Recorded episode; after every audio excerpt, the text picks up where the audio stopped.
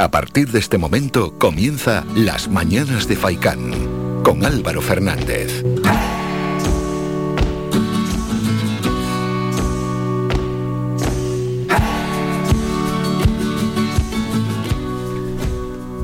¿Qué tal? Muy buenos días y bienvenidos a las mañanas de Faicán. Hoy es 2 de febrero. Buenos días, Mingo. 2 de febrero, 2 del 2 del 22. Casi nada, ¿eh? ¿Te habías dado cuenta? 2 del 2 del 22. Si tu número favorito es el, el 2, pues eso que te llevas por delante. Si no, bueno, pero bueno, ahí estamos con esa, esa fecha señalada. 8 y media de la mañana. Saludos de Mingo Montes de Oca en el apartado técnico y también de mi parte de Álvaro Fernández. Bueno, invitamos a participar a los oyentes en este inicio del programa. Siempre abrimos el teléfono para todo aquel que quiera dejar una queja en el 928 70 75 25. Bueno, es el teléfono habitual de Radio Faicán, de la programación, así que el que quiera es mejor ahora, ¿eh? que luego ya nos metemos en entrevistas y contenido y es más difícil entrar en directo. Ahora es llamar y se pasa. Quejas, críticas, opiniones, sugerencias sobre cualquier tema. 928 70 75 25. Ese teléfono para entrar en directo y opinar, por ejemplo, de temas como esto que estoy leyendo en Canarias 7. Dicen lo siguiente, nuestros compañeros de Canarias 7 dicen que Las Palmas de Gran Canaria trabaja en una gran cabalgata de carnaval en julio. ¿Qué os parece? La voluntad de que el carnaval callejero de la capital Gran Canaria no coincida con el de otros municipios llevará los actos populares a julio. Supuestamente, claro, a ver cómo está la pandemia. El ayuntamiento, dice la noticia, trabaja ya en el mes de julio como el momento del año en que puedan celebrarse los actos populares del carnaval capitalino. Claro, siempre y cuando las condiciones sanitarias de ese momento permitan este tipo de eventos y en todo caso ajustándose las exigencias que vengan desde la Consejería de Sanidad del Gobierno de Canarias en el marco de la lucha contra la pandemia del coronavirus. La concejala de Carnaval del Ayuntamiento de Las Palmas de Gran Canaria, Inmaculada Medina, confirmó que desde la organización del carnaval se está trabajando con la posibilidad de que la ciudad tenga una gran cabalgata, así como bailes o encuentros de mascaritas al estilo del arraigado carnaval de día. Expuso la concejala lo siguiente, se tratará de tres días, si se dan las condiciones en los que la ciudad pueda vivir la alegría del carnaval en la calle y el de los encuentros y los abrazos. La elección de julio viene determinada por el hecho de que la corporación local no quiere que esta celebración coincida con los carnavales de Maspalomas o Santa Cruz de Tenerife, ni tampoco con las fiestas fundacionales de la ciudad, que también están previstas para el mes de junio. Por tanto, esos actos masivos, carnaval en la calle, donde, pues bueno, estamos un poquito más juntos unos con otros, las distancias son menores, más distendida la situación. Ahora es imposible, vamos, es, es, inviable, es un suicidio, sería de locos. Pero se quiere trabajar para el mes de julio. ¿Qué lo va a determinar? Bueno, pues no hace falta ser un genio, lo mismo que en los dos últimos años. La pandemia, cómo estén los casos y cómo esté la presión hospitalaria que quiera opinar de cualquier tema que nos llame de este también o de algo que le pasa, ¿no? Ayer seguro que algo os molestó, pues llamad 928 70 75 25. Una queja, el que no se queja no mama y si no así nos va. Mm, vamos con el sumario del programa y luego con las noticias locales, esas noticias que vamos de municipio en municipio, la única radio en Gran Canaria que va de municipio en municipio informando. Hoy a las 9 y 5 vamos a conocer un partido político que se puso en contacto con esta radio y nosotros somos así, a todo el mundo le damos voz. La Unión Europea de Pensionistas, claro, tiene presencia en Gran Canaria. Ese es uno de los motivos para darle voz. Pero vamos a hablar con su presidente, él es Joan Pau Rica, y vamos a conocer su ideario, su programa y sus propuestas para los problemas actuales. Hombre, la Unión Europea de Pensionistas, ya vemos por el ideario, parte de él, por dónde puede ir. La primera hora es informativa, después entrará ya con nosotros Iván Tardón en la Salud al Día y hoy nos va a hablar de la dieta y el COVID. Justo después el historiador Jonathan Allen estará en el programa Las Mañanas de Faikán para exponernos lo que se va a hacer en la Casa Museo León y Castillo hoy mismo con el ciclo Vivencias Paralelas Fernando de León y Castillo y Benito Pérez Galdós 1870-1920, en el que usted también se puede apuntar y participar llamando o en el correo de la Casa Museo León y Castillo. Y después ya, en la última parte del programa, más distendido aún, viene un cantante, se llama Aridane Gómez, se pasa por los estudios para presentarnos su single Te equivocaste, que lo vamos a escuchar en unos minutos. Después los eSport en la onda. Estará aquí también en los estudios Carla Fernández Talavera. Vamos a conocer a School Gaming, es un Canarias eSport Club. Y luego terminaremos con nuestra psicóloga Soraya Puerma con el tema Cirugía estética, el factor psicológico. Si quiere preguntar cualquier asunto a nuestra psicóloga nutricionista, mándenos un WhatsApp al 656 60 96 92 y en el siguiente programa o en venideros programas nuestros expertos lo tratarán. Si es que ayer un abogado, hoy un nutricionista, una psicóloga, lo ponemos tan fácil, pues seguro que tenéis alguna duda para estos profesionales y expertos. Se envíes un WhatsApp y ellos os resuelven esas dudas. Vamos, Mingo, con las noticias. Noticias de municipio en municipio. Comenzamos en Las Palmas de Gran Canaria. El ayuntamiento ha incorporado el equipamiento de la policía local dispositivos electrónicos de control Taser. Es una arma no letal empleada por los cuerpos y fuerzas de seguridad que inmoviliza de forma temporal a sus objetivos mediante una descarga eléctrica.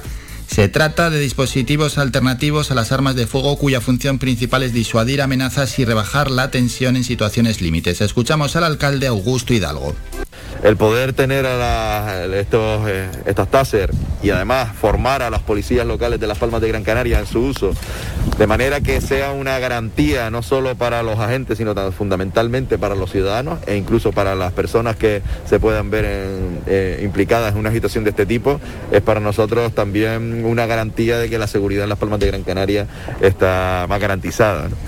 Estas armas no letales serán empleadas por la policía local en situaciones extremas en las que exista un riesgo racionalmente grave para la vida o integridad física del policía o la de terceras personas o en aquellas circunstancias que supongan un grave riesgo para la seguridad ciudadana. Por otra parte, Coalición Canaria en el Ayuntamiento de Las Palmas de Gran Canaria ve el anuncio del alcalde Augusto Hidalgo de marcharse al Cabildo de Gran Canaria una huida del regidor municipal que abandona un barco que no ha sabido gestionar y que está haciendo aguas por todas partes. Así lo ha indicado el portavoz nacionalista Francis Candil ante los medios de comunicación.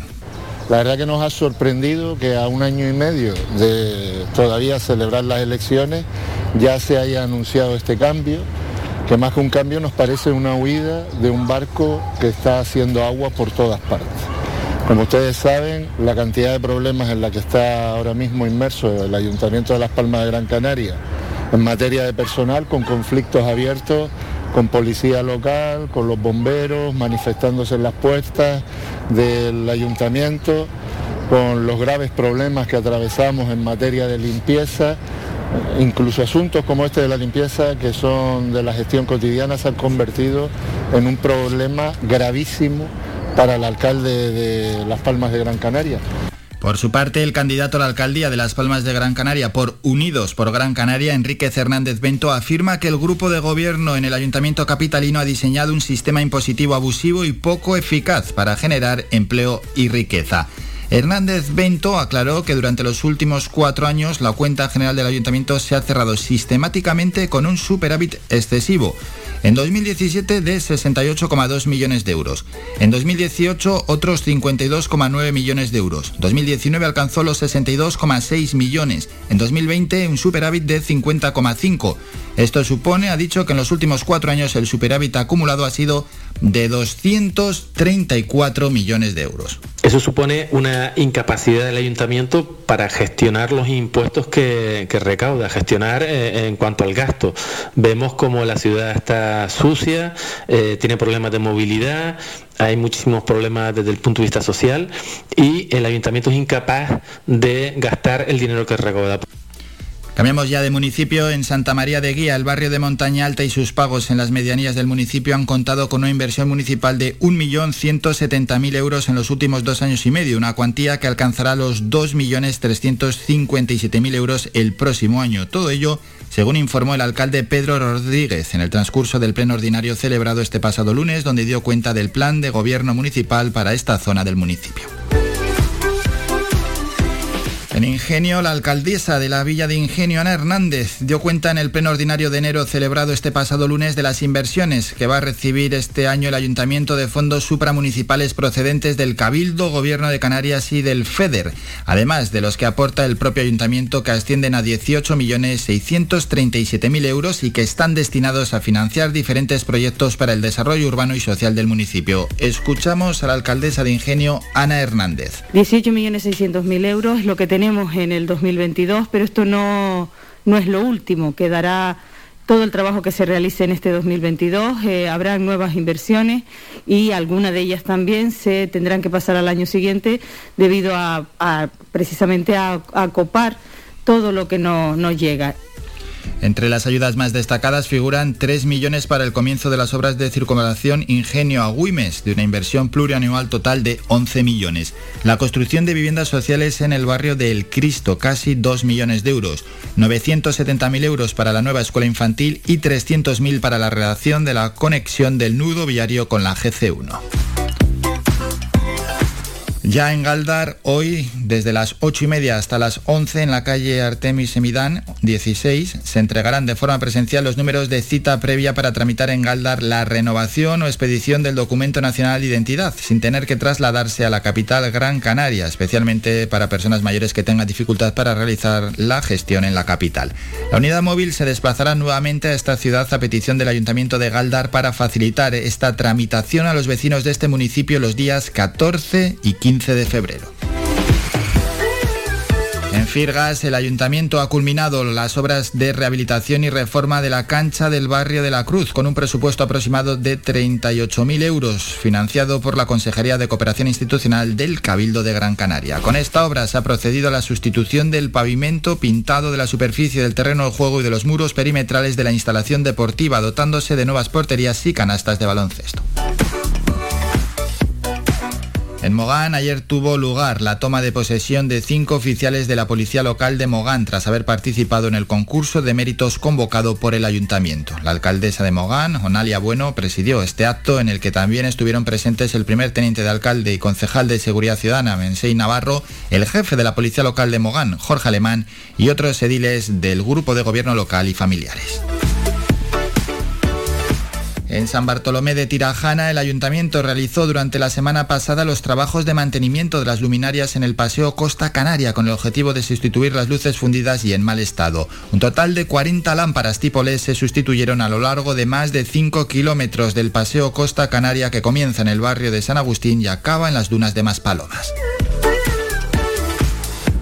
El Ayuntamiento de Telde ha dado por finalizado ayer el expediente de regulación temporal de empleo de parques y jardines que se inició en 2013, derivado del plan de ajuste, lo que permitirá ahora que el servicio recupere la totalidad de la plantilla de 80 trabajadores nueve años después y que esto repercuta, se supone, en la mejora del estado de los espacios verdes del municipio. Escuchamos a la alcaldesa Carmen Hernández. Hoy damos un paso más en la recuperación de nuestra ciudad.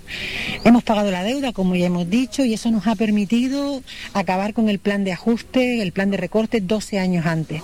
Y como consecuencia de esto, hoy celebramos que recuperamos la plantilla completa de parques y jardines, acabamos con un ERTE que ha venido sufriendo durante todos estos años, durante nueve años los trabajadores y la ciudad de Telde, porque todo esto ha traído pues una, un mal mantenimiento de los parques y jardines, a pesar de la profesionalidad de los trabajadores, a quien hoy quiero felicitar por su enorme trabajo.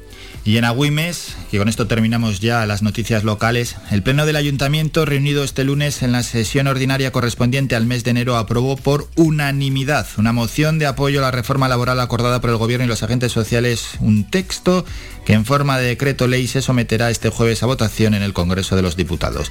En el acuerdo de apoyo a la reforma, el consistorio agüimense destaca la necesidad de un marco laboral del siglo XXI que permita reducir la temporalidad en el trabajo, reforzar la creación de empleo de calidad y ofrecer seguridad jurídica a trabajadores y empresas. Terminamos con la información más cercana. ya que luego va a venir por aquí el cantante Aridane Gómez, vamos a escuchar ya el tema que nos va a presentar. Te equivocaste.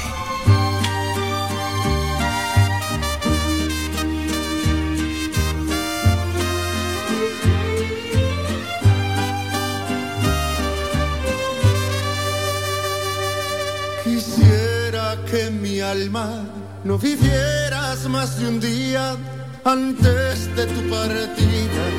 No tenía ni una herida. Hoy esta nostalgia te convierte en esa herida, pues no hubo un motivo para terminar. Quisiera que mi mente no trajera tu figura. Quisiera que mi boca no extrañara tu dulzura todavía recuerdo y me da rabia tus palabras. Según tú el tiempo me iba a sanar. Te equivocaste, aún sigues muy adentro de mi corazón.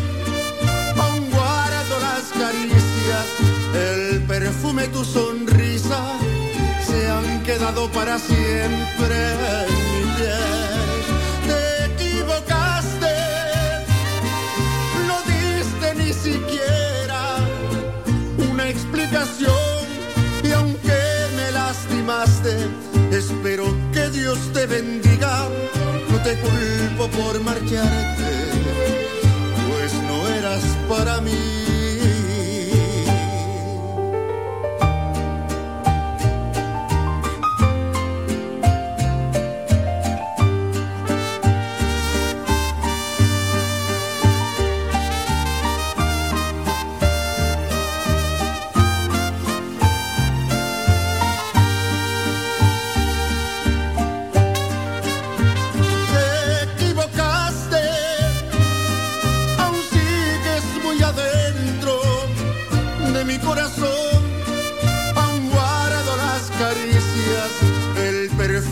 Sonrisa se han quedado para siempre en mi piel.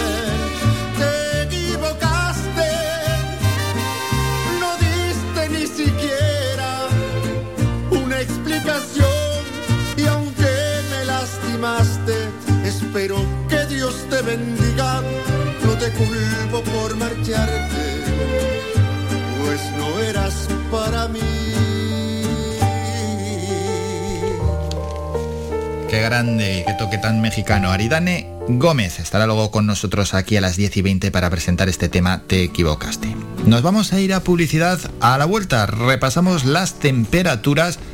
Ayer no era fácil, ¿eh? Ese pronóstico de la Agencia Estatal de Meteorología por la tarde, algo de lluvia. Y bueno, depende de la zona de la isla, más o menos llovió algo. Luego daremos, eh, es noticia, hoy en Es Noticia vamos a ir con los datos de la pandemia, tampoco nos queremos ignorar, hay que darlos. Y luego el repaso a las portadas de los periódicos.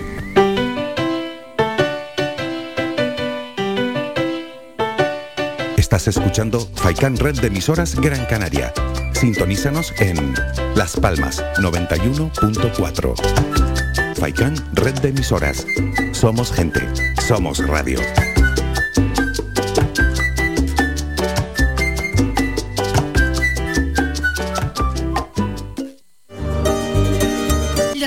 Carnes asadas en el asador horno tradicional con una leña seleccionada. Te lo ofrecemos en el restaurante grill El Alpendre de los Abuelos. Contamos con una amplia variedad de entrantes, ensaladas elaboradas con productos locales. No olvides preguntar por nuestros postres caseros. En el restaurante grill El Alpendre de los Abuelos ponemos a tu disposición nuestra amplia sala y experiencia para cualquier reunión de amigos o empresa.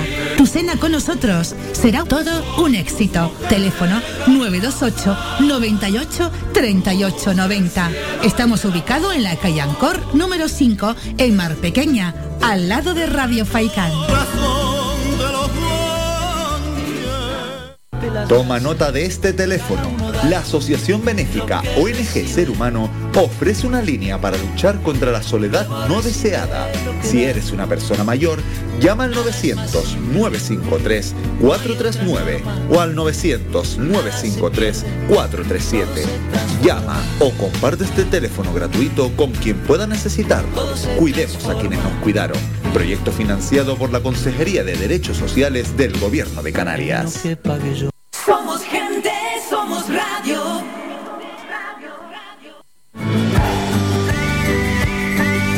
Escuchas Las Mañanas de Faicán con Álvaro Fernández.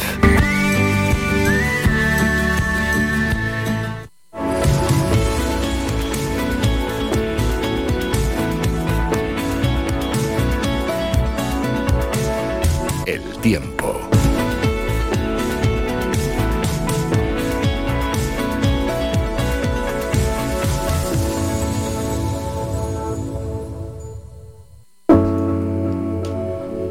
Vamos con el repaso, en este caso, a las temperaturas. Tenemos lo siguiente, no es fácil, entre la calima, la lluvia, cielos despejados, todo no es nada uniforme. Venga, vamos a las palmas de Gran Canaria y la costa norte. Para hoy, mm, en estos momentos, intervalos nubosos con lluvia escasa y luego se esperan intervalos nubosos. Mañana y de madrugada se espera lluvia y luego ya después el resto del día intervalos nubosos y el viernes ya cielos despejados. Las temperaturas mínimas eh, en torno a los 18 grados máximas 24-25. En estos momentos el viento soplando de procedencia noroeste y ya para los próximos dos días de procedencia sur.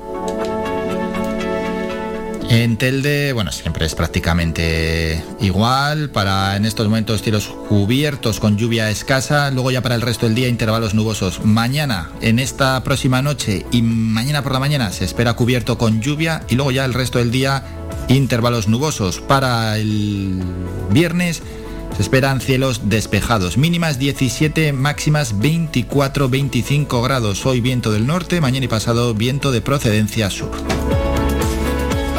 Este y sureste de nuestra isla, para hoy intervalos nubosos, para esta madrugada y mañana por la mañana muy nuboso con lluvia y el resto del día cielos con intervalos nubosos. El viernes cielos despejados, mínimas 16-17 grados, las máximas en torno a los 23-24.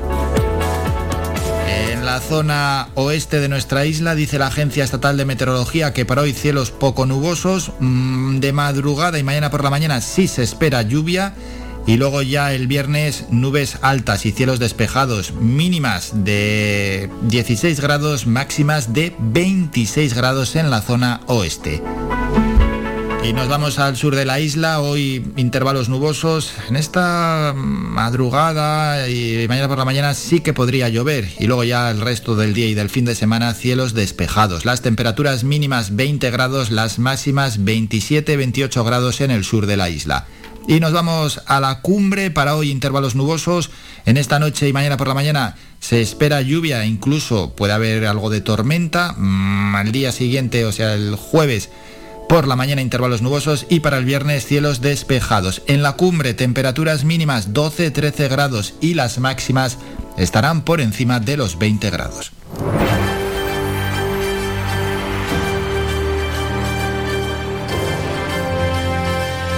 Es noticia.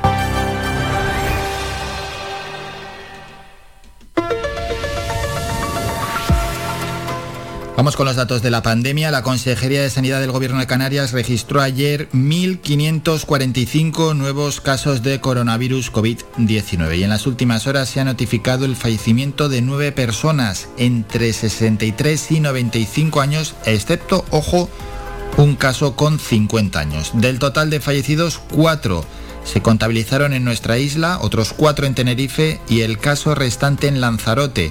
Todos tenían patologías previas y se encontraban en ingreso hospitalario. La incidencia acumulada a 7 días en Canarias se sitúa en 432 casos por cada 100.000 habitantes y a 14 días en 1.246 casos por 100.000 habitantes. Por islas, Gran Canaria suma 583 nuevos positivos, Tenerife 538, Lanzarote 81, Fuerteventura 125, La Palma 189 nuevos contagios, El Hierro 20 y La Gomera 9.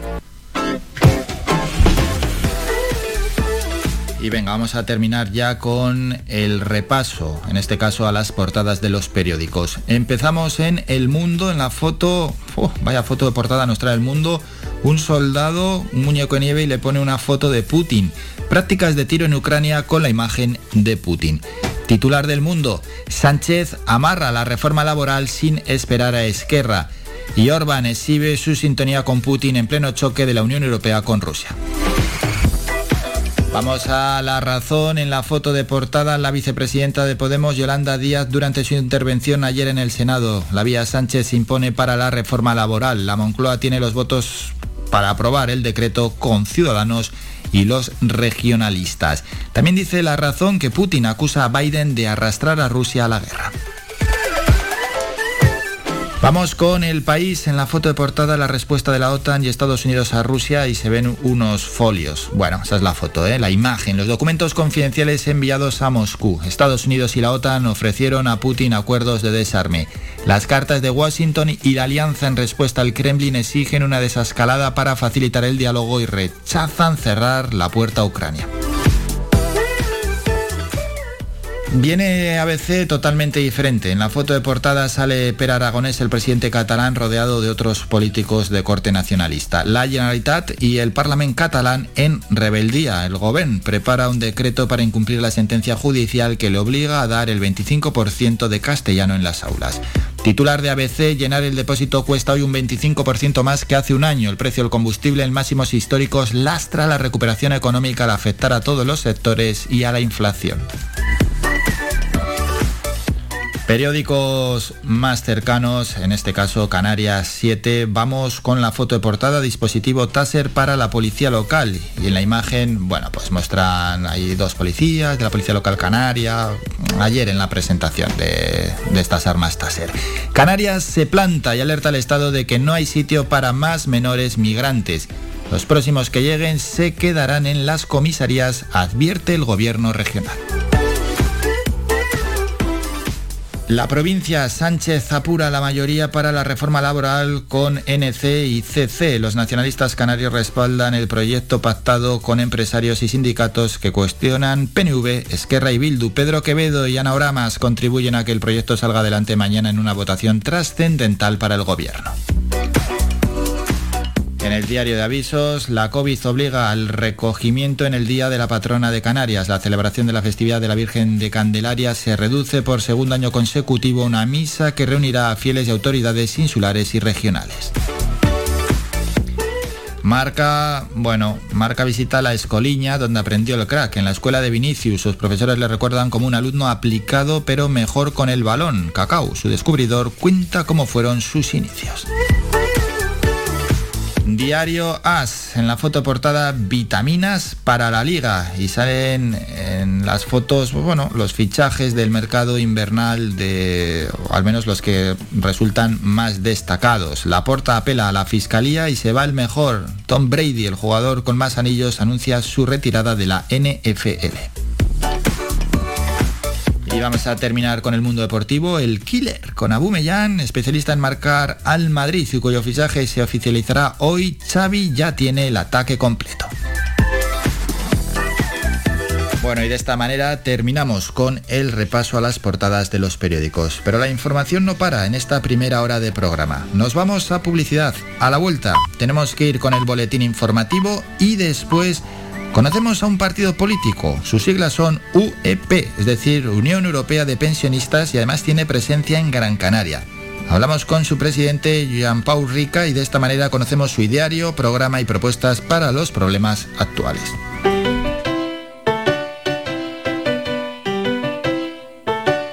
Estás escuchando Faikan Red de emisoras Gran Canaria. Sintonízanos en Las Palmas 91.4. Faikán, red de emisoras. Somos gente, somos radio.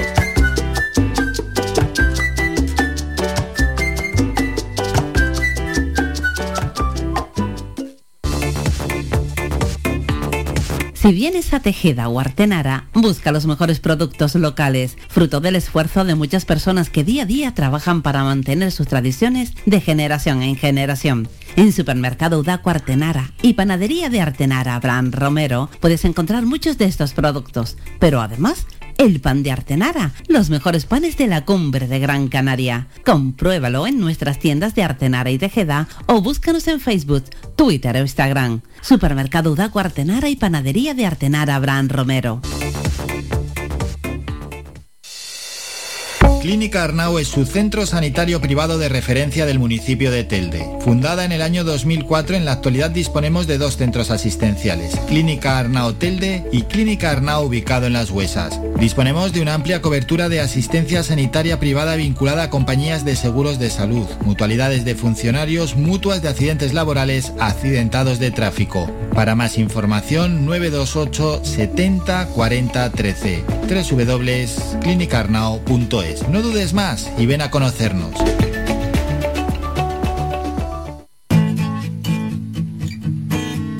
Somos música. Somos información. Somos entretenimiento. Somos vida. Somos Radio Faicán. Somos gente. Somos radio.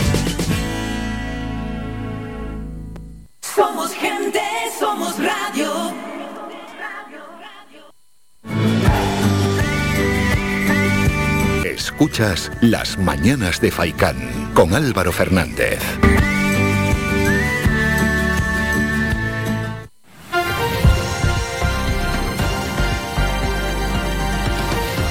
Noticias.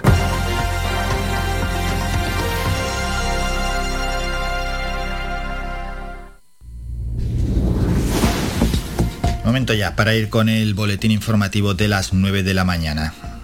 Empezamos por el Ayuntamiento de Las Palmas de Gran Canaria que ha incorporado al equipamiento de la Policía Local dispositivos electrónicos de control Taser. Es un arma no letal empleada por los cuerpos y fuerzas de seguridad que inmoviliza de forma temporal a sus objetivos mediante una descarga eléctrica. Se trata de un dispositivo alternativo a las armas de fuego cuya función principal es disuadir amenazas y rebajar la tensión en situaciones límite. Escuchamos al alcalde Augusto Hidalgo. El poder tener estos, eh, estas taser y además formar a las policías locales de Las Palmas de Gran Canaria en su uso, de manera que sea una garantía no solo para los agentes, sino fundamentalmente para los ciudadanos e incluso para las personas que se puedan ver eh, implicadas en una situación de este tipo, es para nosotros también una garantía de que la seguridad en Las Palmas de Gran Canaria está más garantizada. Estas armas no letales serán empleadas por la policía local en situaciones extremas en la que exista un riesgo racionalmente grave para la huida o integridad física del policía o de las terceras personas o en aquellas circunstancias que supongan un grave riesgo para la seguridad ciudadana.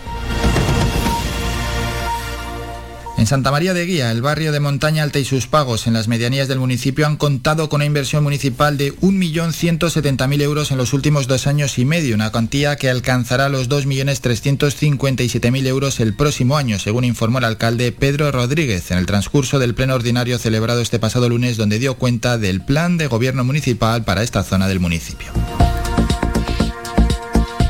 En Ingenio, la alcaldesa de la Villa de Ingenio, Ana Hernández, dio cuenta en el pleno ordinario de enero celebrado este pasado lunes de las inversiones que va a recibir este año el ayuntamiento de fondos supramunicipales procedentes del Cabildo y Gobierno de Canarias y del FEDER, además de los que aporta el propio ayuntamiento que ascienden a 18.637.000 euros y que están destinados a financiar diferentes proyectos para el desarrollo urbano y social del municipio. Escuchamos a la alcaldesa de Ingenio, Ana Hernández. 18.600.000 euros es lo que tenemos en el 2022, pero esto no, no es lo último. Quedará todo el trabajo que se realice en este 2022. eh, habrá nuevas inversiones y algunas de ellas también se tendrán que pasar al año siguiente debido a, precisamente a, a copar todo lo que no- nos llega. Entre las ayudas más destacadas figuran 3 millones para el comienzo de las obras de la circulación Ingenio Agüimes, de una inversión plurianual total de 11 millones. La construcción de viviendas sociales en el barrio del Cristo casi 2 millones de euros. 970.000 euros para la nueva escuela infantil y 300.000 para la redacción de la conexión del nudo viario con la GC1. Pasamos a Firgas, donde el ayuntamiento ha culminado las obras de rehabilitación y reforma de la cancha del barrio de la Cruz, con un presupuesto aproximado de 38.000 euros financiado por la Consejería de Cooperación Institucional del Cabildo de Gran Canaria. Con esta obra se ha procedido a la sustitución del pavimento, pintado de la superficie del terreno de juego y de los muros perimetrales de la instalación deportiva, dotándose de nuevas porterías y canastas de baloncesto. En Telde, el ayuntamiento ha dado por finalizado este martes el expediente de regulación temporal de empleo de parques y jardines que se inició en 2013 derivado del plan de ajuste. Esto permitirá ahora que el servicio recupere la totalidad de la plantilla de 80 trabajadores nueve años después y que esto repercuta en la mejora del estado de los espacios verdes del municipio. Escuchamos a la alcaldesa de Telde, Carmen Hernández. Hoy damos un paso más en la recuperación de nuestra ciudad. Hemos pagado la deuda, como ya hemos dicho, y eso nos ha permitido acabar con el plan de ajuste, el plan de recorte 12 años antes. Y como consecuencia de esto, hoy celebramos que recuperamos la plantilla completa de parques y jardines, acabamos con un ERTE que ha venido sufriendo durante todos estos años, durante nueve años, los trabajadores y la ciudad de Telde, porque todo esto ha traído pues una, un mal mantenimiento de los parques y jardines, a pesar de la profesionalidad de los trabajadores a quien hoy quiero felicitar por su enorme trabajo. En Mogán ayer tuvo lugar la posesión de cinco oficiales de la Policía Local de Mogán tras haber participado en el concurso de méritos convocado por el Ayuntamiento y en San Bartolomé de Tirajana el ayuntamiento realizó durante la semana pasada los trabajos de mantenimiento de las luminarias en el Paseo Costa Canaria con el objetivo de sustituir las luces fundidas y en mal estado. Un total de 40 lámparas tipo LED se sustituyeron a lo largo de los más de 5 kilómetros del Paseo Costa Canaria que comienza en el barrio de San Agustín y acaba en las dunas de Maspalomas. Terminamos con la información más cercana, regresamos a las 10 con un nuevo boletín informativo. Síguenos en nuestras redes sociales. Estamos en Facebook, Twitter e Instagram. Búscanos como Radio Faicán FM y descubre todas nuestras novedades. Seguimos informando en las mañanas de FAICAN y vamos a conocer ahora al partido político que se presenta con las siglas UEP, es decir, Unión Europea de Pensionistas, y además tiene presencia aquí, en Gran Canaria. Vamos a hablar con su presidente, Joan Pau Rica López, y de esta manera vamos a conocer más en profundidad este partido político. Joan, buenos días. Hola, muy buenos días. Bueno, antes de nada, preguntarle por, por la creación del partido, cómo y cuándo se creó. Bueno, este partido se creó el 16 de marzo del año 2020 y se legalizó el 14 de mayo del 2020. Quiere decir que somos un partido bebé que solamente tenemos un año y medio de vida. Mm, y además justo coincide con la pandemia. Sí, efectivamente. Hemos creado el partido en plena pandemia. Sí, sí, sí. Claro, 16 de marzo del año 2020, pues es que es una fecha casi señalada. Sí, sí, efectivamente, efectivamente, eso es así. Lo que pasa es que la pandemia no podía parar eh, un deseo de la población que se tenía que materializar de una forma o de otra. No, no, no, hombre, la pandemia no puede parar ni la política ni, ni nada. En ni en ningún otro ámbito. La verdad es que, pues bueno, hay que seguir hacia adelante, seguimos viviendo en pandemia, pero hay que convivir con ello. Eso sí, con la máxima precaución siempre posible. Bueno, y en torno a la creación del partido, ¿esto cómo fue? ¿Quiénes se juntaron? ¿Qué, qué, os impulsó realmente a, generar este partido que tiene un nombre claro, Unión Europea de Pensionistas? Bueno, nosotros estamos eh, incentivados por los movimientos de pensionistas que existen en Europa eh, en España se está practicando una, detectamos en su momento que se está practicando, como todo el mundo sabe, una política de confrontación entre los dos partidos eh, tradicionales de toda la vida.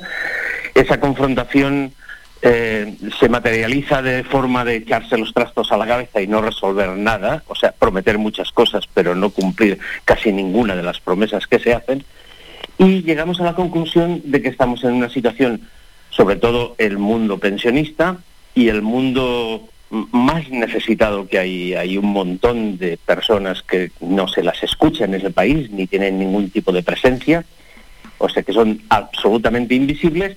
Y llegamos a la conclusión de que teníamos que hacer algo para que esos invisibles se convirtieran en visibles en el Parlamento y que las personas que en España no tienen voz pudieran tener voz en el Parlamento. Concretamente, ¿quién son esos invisibles, Joan Pau?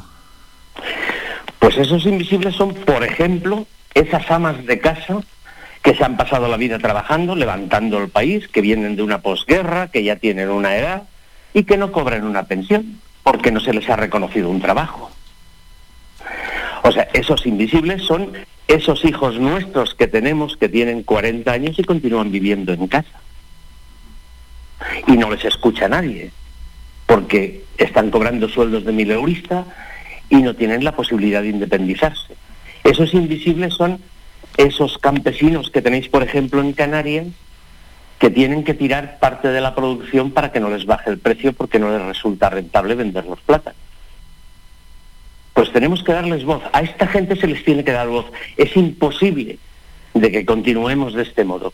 Y es imposible de que continuemos manejando un presupuesto del Estado como se está manejando, que es de casi, escúcheme bien, casi medio billón de euros, son 457 mil millones de euros, estamos manejando ese dinero y tenemos mm, regiones como la que usted ve, tenemos regiones con un paro galopante, con, con un paro del 18,1% como tienen ustedes, un paro del 17% como hay en el resto de la península, y esto no se puede aguantar.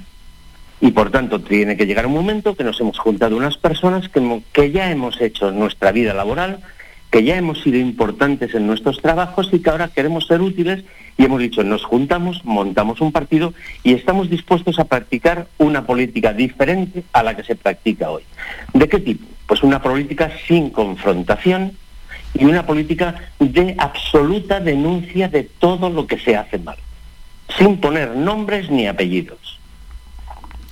Bueno, es interesante lo de la política sin confrontación porque se está viendo, o al menos yo así lo estoy notando, cada vez más eh, tensionada la sociedad, cada vez incluso más polarizada y bueno, pues podemos poner un ejemplo bien claro, lo que ha sucedido en estos últimos días en el ayuntamiento de Lorca, donde se llegó a entrar eh, dentro del ayuntamiento a golpes, esas imágenes que veíamos del Capitolio de Estados Unidos, lo veíamos bueno, lejos, pues eso mismo sucede aquí, ha sucedido en nuestro país, pero en este caso de una manera pequeña en un ayuntamiento, algo que es totalmente inadmisible. Y luego lo que es peor, que encima ya hemos escuchado, aparte de esas personas que entraron en el ayuntamiento de Lorca, y dicen que algunos que no sabían ni por qué entraban, que no sabían ni por qué estaban allí, tan siquiera. bueno, pues allí fueron. Pues, sí, sí, pero mire usted, eso, eso es algo que se ha practicado en Europa en todo el siglo pasado y con notable éxito, ¿eh? que es confundir al personal, enviarles la información tendentista que quiere quien la envía, y la gente, como tiene una formación justa, mm, justa por no decir muy justita, pues la gente cree lo que le cuenta esa radio poco seria o esa televisión absolutamente eh, tendentista o pagada o, mire usted, o derivada hacia un lugar o hacia el otro. Porque bien tenemos detectadas tanto las radios como las televisiones los que son de un de un color y los que son de otro. Por tanto, esta gente envían una serie de discursos que son de confrontación y la gente se lo cree y asaltan un ayuntamiento. Pero el paradigma, el problema del asalto de ese ayuntamiento, mire, hablando concretamente de ese tema, el problema no es si se hacen macrogranjas de animales o no se hacen macrogranjas de animales y se continúa con, con la no estabulación de los animales. El problema está en que no se sabe qué hacer con ese producto ni con esos residuos y que el Estado no legisla lo suficiente como para que eh, las macrogranjas no sean un, grave problema para el país o sobre todo sus subproductos. ¿eh? Es que no se legisla, es que de verdad, créame, no se legisla, no se legisla nada. Las ayudas, por ejemplo, en La Palma no están llegando. Si es que es algo, es que es algo. Tenemos que hacer algo, créame, hemos de hacer algo. Bueno, y ahí está su partido. Por cierto, volviendo a lo que es plenamente el partido, mm, ¿qué hoja de ruta se han marcado en cuanto a la expansión también?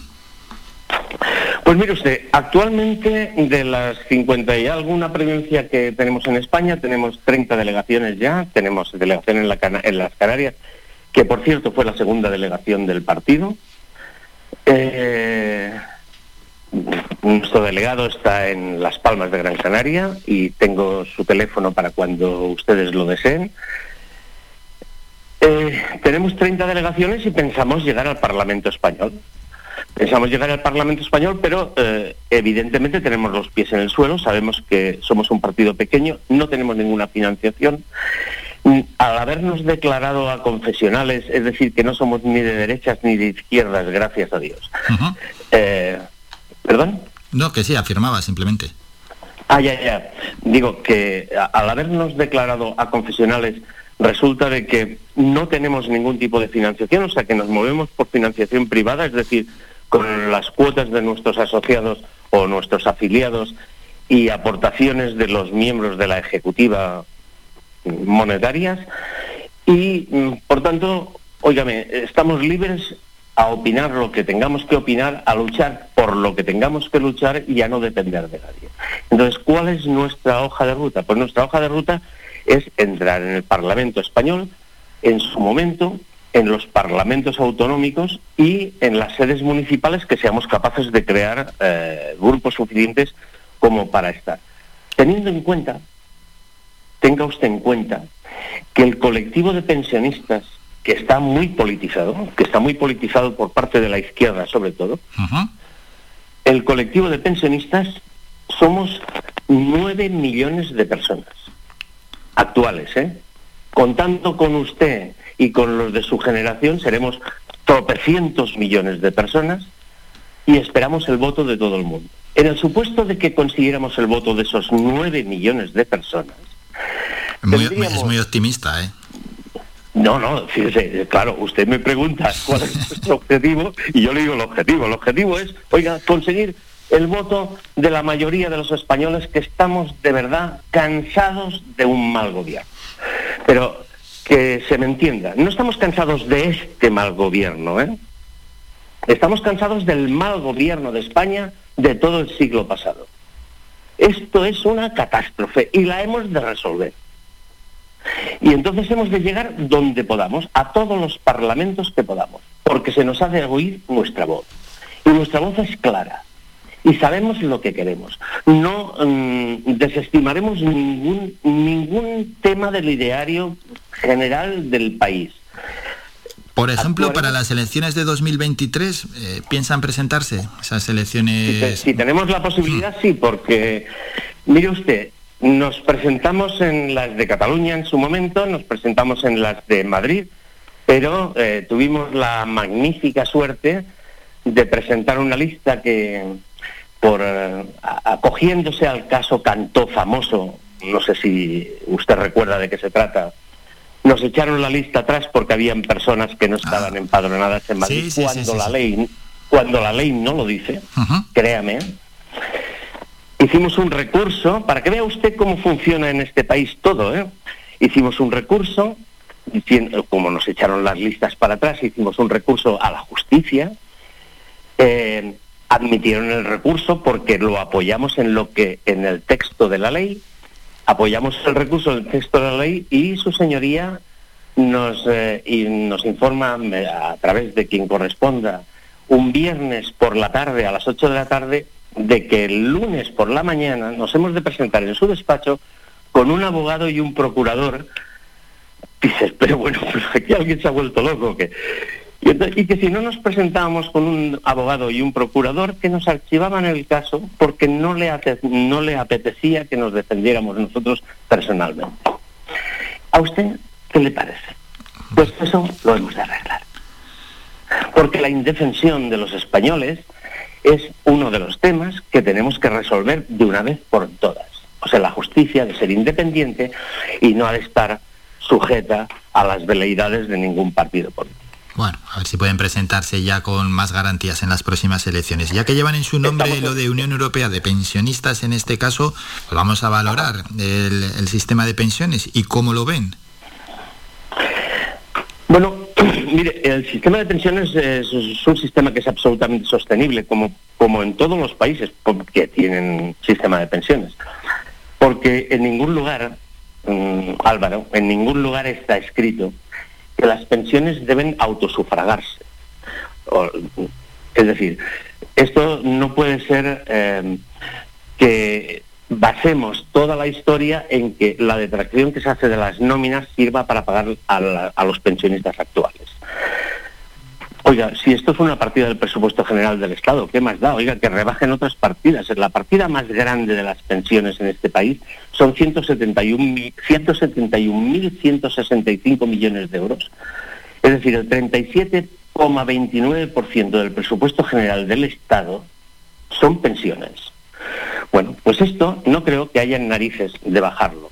O sea, no creo que haya narices de dejar de cobrarse. Pero sí que hay la posibilidad de que estas pensiones se direccionen hacia el sector privado y que las personas como usted tengan dificultades para someterse a un régimen de pensiones que se las paga el Estado de forma normalizada.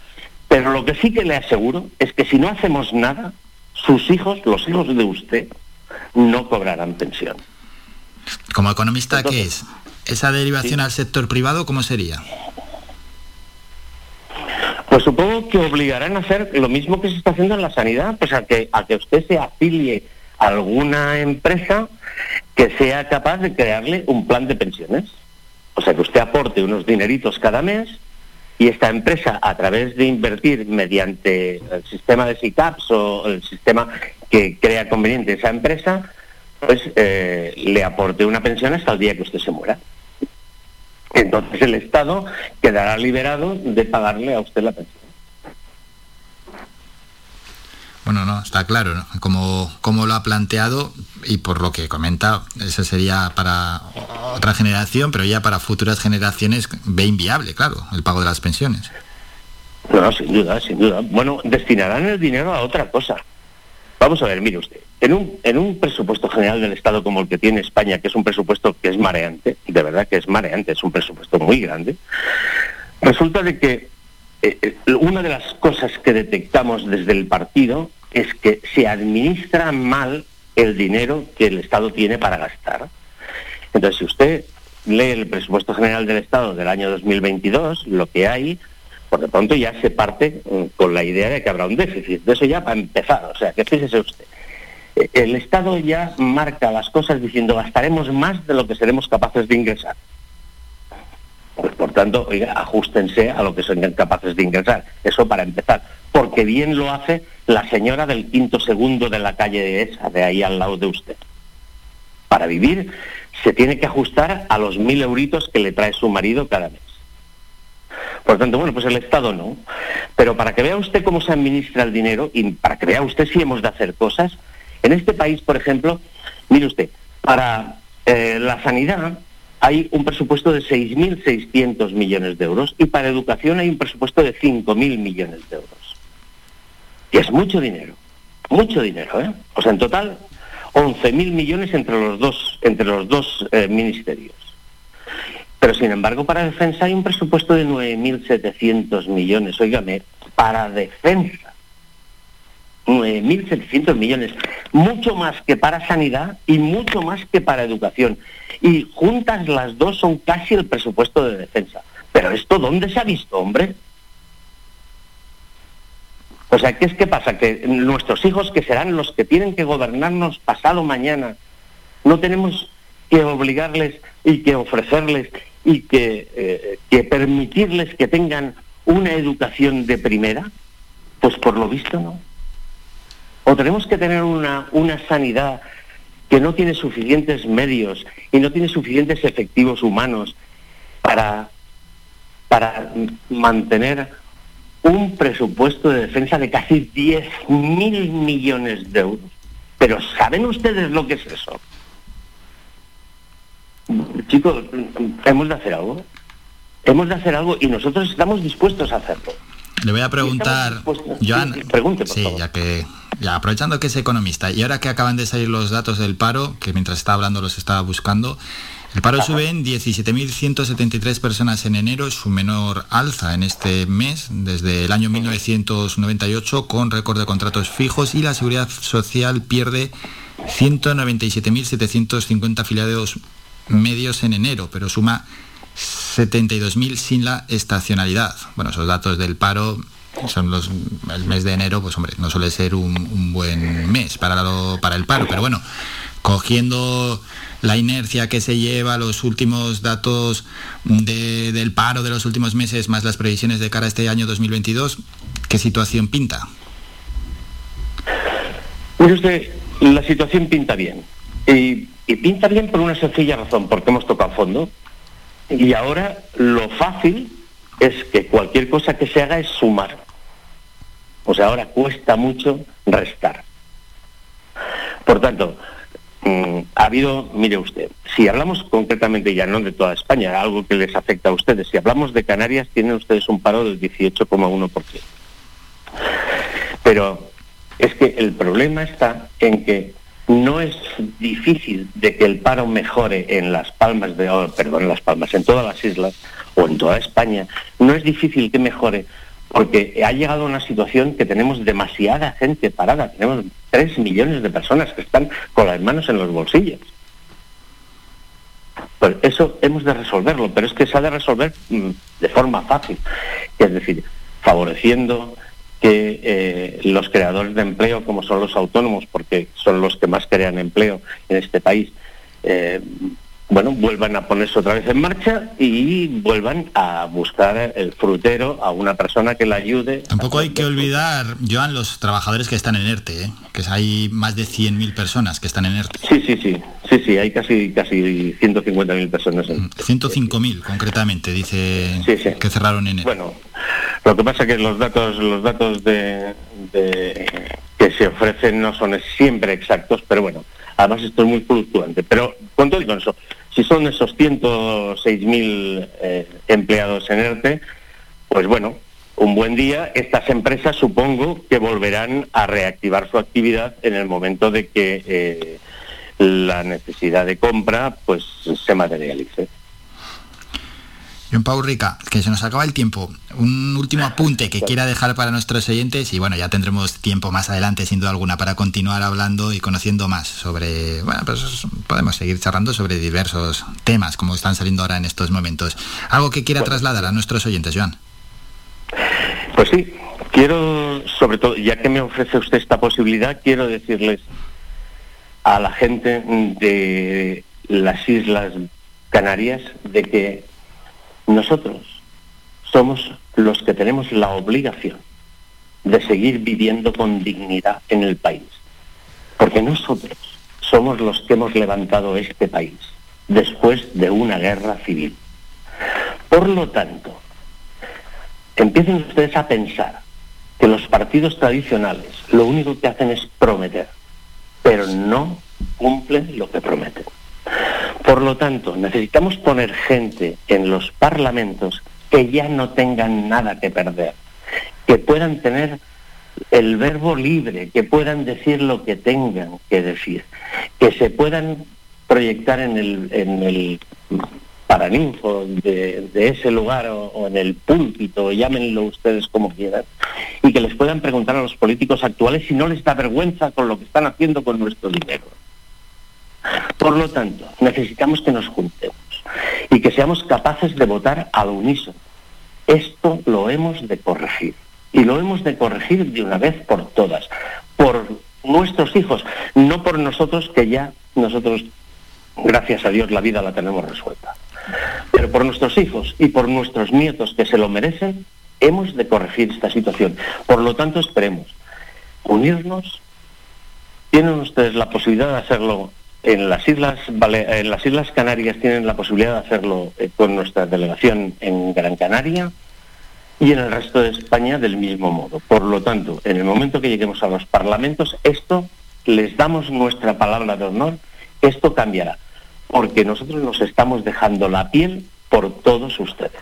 Joan Pau Rica, presidente de Unión Europea de Pensionistas. Gracias por estos minutos. Seguimos en contacto. Muchas gracias. Un saludo. Gracias a usted, Álvaro. Ha sido un placer. Faikán, red de emisoras. Somos gente, somos radio. Nos vamos a publicidad, un minuto y terminamos con esta primera hora de programa sobre información.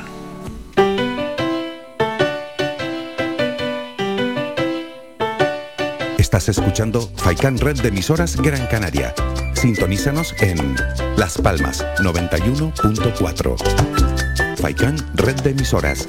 Somos gente, somos radio.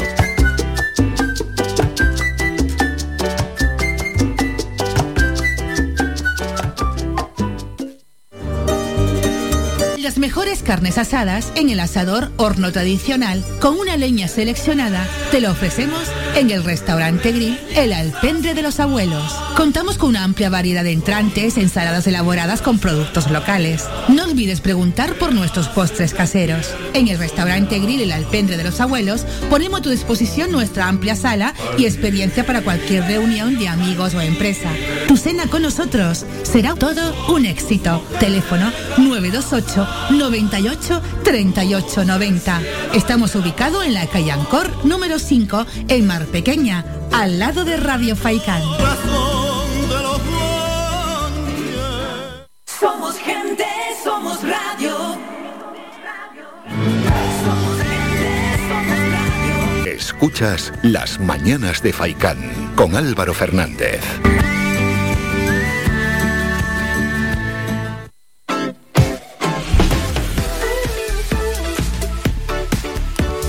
Vamos con el repaso, como siempre hacemos, a los periódicos de tirada digital, es decir, el kiosco digital Juan Cruz Peña está de permiso de paternidad, así que voy leyendo yo las portadas de los periódicos. Empezamos en el Confidencial. La imprecisión del INE con el IPC infla los alquileres y el gasto público en pensiones. España está viviendo una escalada de los precios como no se había visto en tres décadas. El cálculo del IPC estuvo sesgado al alza por la omisión de los contratos de electricidad del mercado libre con una desviación de casi un 1%, lo que elevó los precios y prestaciones indexados a este indicador. El español.com, el paro sube en 17.000 personas en el enero menos negativo desde 1998. La agresividad de Putin y su viaje estratégico a China redoblan la inquietud en Washington y la Unión Europea. Vamos con OK Diario, Oficina de Empleo. El paro sube en enero tras 10 meses de caída. Se destruyen 197.750 empleos y aumentan los ERTE. Sánchez obliga a los azafatos de España en la Expo de Dubái a vivir en un arrabal con el salario mínimo. Vamos a eldiario.es. El gobierno asume que la reforma laboral sale con Ciudadanos y no con el bloque de la investidura. Enero registra una caída de 198.000 afiliados, pero con una alza mínima del paro y récord de indefinidos. Público. El paro sube en 17.173 personas, su menor repunte en enero desde 1998 con récord de contratos fijos. Los datos de empleo de enero, la última carta de Yolanda Díaz para traer a Esquerra, PNV y Bildu a la reforma laboral. El Banco Santander gana 8.124 millones de euros en 2027, es un 78% más que en el año 2020. Huffington Post. ¿Qué piensan los jóvenes de Castilla y León? Radiografía de los electores menores de 24 años. ¿Quién les cae mejor? ¿Por qué? ¿Votarán? Bueno, pues un reportaje de Huffington Post. Lo más del día, Putin considera que el ingreso de Ucrania en la OTAN podría llevar a una guerra por Crimea. El paro sube en 17.173 personas en enero, pero con récord de contratos fijos. Yolanda Díaz le devuelve a Esquerra el ultimátum sobre la reforma laboral. Y en economía, el economista dice lo siguiente, el PIB andaluz crece el 6,1%, nueve décimas más que la media nacional. En España hay 7.000 ricos y no se puede recaudar más por esa vía. Es la entrevista Antonio Garamendi, el presidente de la patronal de la COE. Y el empleo supera la cuesta de enero pese a perder 200.000 y sumar 17.000 parados. Y cinco días, la Seguridad Social pierde casi 200.000 cotizantes en enero por el, por el fin de la Navidad y la sexta ola. El turismo se une y exige alargar los ERTE hasta junio para evitar miles de despidos. Santander gana 8.124 millones y elevará la remuneración al accionista por encima del 40% a largo plazo. Terminamos con esta información, con el kiosco digital. Vamos a ir a Twitter directamente. Trending Topic.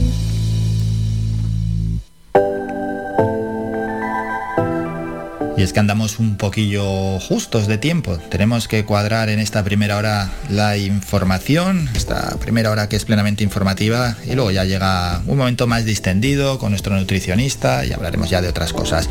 Bueno, Mingo, atento, tendencias, miércoles. Tiene que ver con música, es la primera tendencia. 27X con gaming. Día Mundial de los Humedades, esa es la tercera tendencia, ya tenemos Día Mundial para hoy, para este 2 del 2 del 22. Yo me revelo 2F, apoyo Rocío 2F. Rocío tiene más apoyo que nadie, ¿eh? todos los días están igual. Día de la marmota en Estados Unidos. Te voy a contar lo que ha pasado. En Estados Unidos sacan una marmota y viendo la sombra que da la marmota, calculan cuánto va a durar el invierno, es decir, cuándo llegará la primavera. ¿Sabes lo que ha pasado? Que se ha muerto la marmota, que no lo pueden calcular, que no hay una marmota de repuesto. Bueno, igual ahora sacan una marmota de repuesto, pero la marmota que iban a usar se ha muerto. ¿Qué quiere decir esto? ¿Un año va a durar el invierno? Pues no lo pueden calcular el día de la marmota en Estados Unidos. Alguna solución hay que buscar a todo esto, pero de momento así está el Día de la Marmota en Estados Unidos. Milton Mail, García Egeas, la octava tendencia, Candelaria, y además aquí en Canarias más aún, Yolanda Díaz, Dave Filoni, Olona, Phil, Candelas, Kiko Rivera, presentación del señor Ulises, Templo y Rayo. Esas son, estas son las 20 tendencias en estos momentos en Twitter donde no hay nada muy muy destacado, son 20 tendencias bastante diferentes entre sí. La marmota Milton Mill muere antes de la celebración del Día de la Marmota en New Jersey, Mingo. ya veremos, a ver qué solución buscan a todo esto. Vamos a parar otro breve minuto. No, vamos a parar, no. Vamos a ir con el nutricionista, con Iván Tardón y Espera, que tenemos que reconvertir un poquito el programa. Sí, vamos a ir con el nutricionista, con Iván Tardón. Vamos a hablar ya con él en breve sobre la dieta y el COVID. Y luego ya después de Iván es cuando sí que sí nos vamos a ir a publicidad. Siempre, todos los miércoles, hablamos de nutrición y lo hacemos con nuestro experto, con Iván Tardón. Así que todo aquel que quiera hacerle una pregunta, que nos envíe un WhatsApp al 656 60 96 92 656 60 96 92 se la trasladamos a Iván y luego pues algún miércoles él nos dará la respuesta a esa pregunta, a esa consulta que haya podido hacer algún oyente.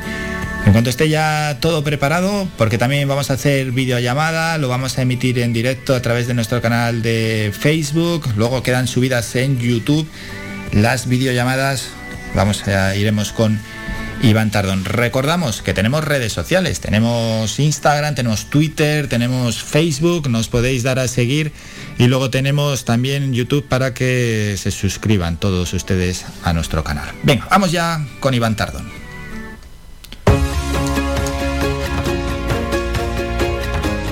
La salud al día.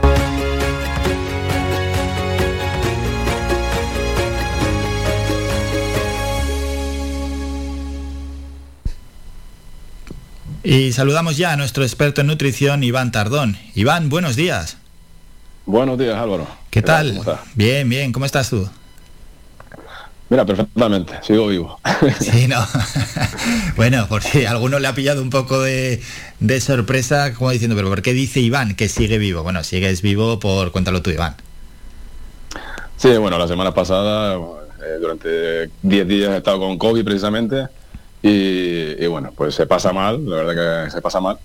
Y bueno, ya hemos pasado por esa, por esa fase y ahora ya estamos en una fase totalmente recuperada y, bueno, trabajando como, como siempre. Bueno, pues como las millones y millones de personas que en nuestro país se han infectado por COVID y eso aún así teniendo el máximo de los cuidados que tienes, Iván, ¿eh? Sí, la verdad que mira, eh, en la consulta entre paciente y paciente se limpia con alcohol, eh, se tiene un cuidado pues de distanciamiento entre paciente y paciente también para que no, se mezclen entre sí. En la consulta tenemos dos metros de separación, hay una ventana abierta o si no hay una ventana por lo menos hay una corriente de aire entre medio eh, para evitar ese, ese, flujo de, digamos, de, de, aire entre, entre nosotros dos, que, haya, digamos, una pequeña corriente que se lleve todo lo que, lo que se pueda. Nada, usted tiene que pillar, te pilla. Yo creo que la entrada fue por, por mi casa, por, por, mi, por mi hija de tres años, que eso es fácil de que, de que te entre cualquier virus. Pero lo bueno es que mientras estuve con, el virus, eh, sin saberlo yo, estaba en consulta ese día, cada vez me iban contando cada vez peor, peor, peor. Al final no se lo pega a nadie, con lo cual las mascarillas, el distanciamiento y las medidas hacen mucho, eh, para evitar el contagio. Claro, en esa, de esa forma, ¿no? Al tener esos síntomas, pues viene la prevención. Bueno, prevención hay que tener siempre, pero bueno, los síntomas es la alerta. Al final lo malo es los asintomáticos, ¿no? Que, que son transmisores más fáciles, más fáciles cuando nos descuidamos, cuando estamos en casa, cuando estamos con la familia, pues ya ahí es el momento en el que pues bajamos un poquito la guardia. Y en cuanto a, los síntomas que viviste, Iván, porque bueno, cada uno lo vive de, de una manera. Lo que está claro es que los negacionistas que niegan el virus, es que los que yo que yo sepa no me he contagiado, ¿no? Pero los que por suerte, los que eh, los habéis contagiado y encima habéis tenido síntomas, ¿qué, cara se os queda cuando dicen no, no, que, el virus es todo una patraña, que es una invención, que es todo campaña? Yo puedo entender que haya negacionistas, contra las vacunas. Lo puedo entender porque las vacunas son relativamente pues nuevas, que no, tienen digamos una experimentación y bueno, puedes tener tus dudas a la vez que te, pinchas esa vacuna y, aún así te contagias, ¿no? Con lo cual podrías tener ese tipo de, dudas. Pero el virus existe, o sea, el virus está ahí. Eh, los síntomas que llegué a tener, pues 39 de fiebre, 39 y medio de fiebre durante tres días seguidos tomándome medicamentos, eh, pues una tos después, con flemas, muchas mucosidades y, bueno, pues a día de hoy todavía me queda un poquito de garraspera y tal, pero, pero bueno, se me quitó también el olfato durante un par de días, dejé de comer durante casi dos o tres días también.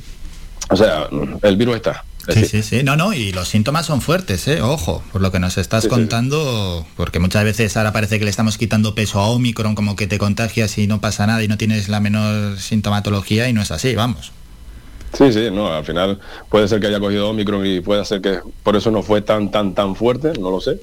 Hay gente que me dice, no, no, lo tuyo fue Delta casi seguro porque por como me lo estás contando. Pero bueno, al final es COVID y lo tuve y ya, ahí está. Eso es, COVID es COVID. Bueno, pues seguimos abogando ¿eh? por todas esas medidas, que todo el mundo las siga implementando y luego ahí está la vacuna también con un porcentaje enorme de, en nuestro caso, en nuestro país, de personas que se han vacunado. Pero estamos en la sección de nutrición y lo que vamos a hacer, Iván, es relacionar la nutrición con la COVID-19. Sí, exactamente. Eh, mira, eh, yo estoy cansado de leer un montón de artículos en el que eh, pues se habla un poco de que la alimentación comiendo sano no te vas a contagiar en la vida o que o que bueno que, es mágica, ¿no? Digamos que, que, simplemente con hacer deporte y hacer digamos una vida mm, una buena vida alimenticia, una buena nutrición, te vas a evitar el contagio, no hace falta ni siquiera una vacuna. Eso es falso, ¿no? al final, por mucho que comas bien, y aquí tienes, digamos, el ejemplo, claro. que yo suelo comer bien al 95%, digamos. El claro ejemplo. Y aún así, aún así me he contagiado. El tema es que, bueno, que sí es verdad que puedes tener el cuerpo más fuerte, más preparado a la hora de que cuando venga esa infección o ese virus, pues digamos, eh, los efectos sean un poquito menores, que lo puedas llevar relativamente mejor y que a lo mejor no tengas necesidad ni siquiera de, de tener que ir a urgencias, ¿no? Eh, el que una persona que tenga, por ejemplo, un peso saludable, eh, en comparación con una persona que tenga obesidad, eh, la diferencia puede ser que una persona termine en UCI o que termine simplemente encamada durante dos o tres días, como me pasó a mí. y, tengo casos cercanos de personas que, con obesidad pues, han terminado casi casi entrando en la UCI. Claro, y fíjate, Iván, es que es lo que siempre comentamos, la obesidad, que no solo es ya estético, ¿no? Que a, lo largo del programa siempre comentamos pues eh, todos los problemas que conllevan eh, de salud, eh, la obesidad, y es que encima con la COVID aún es peor.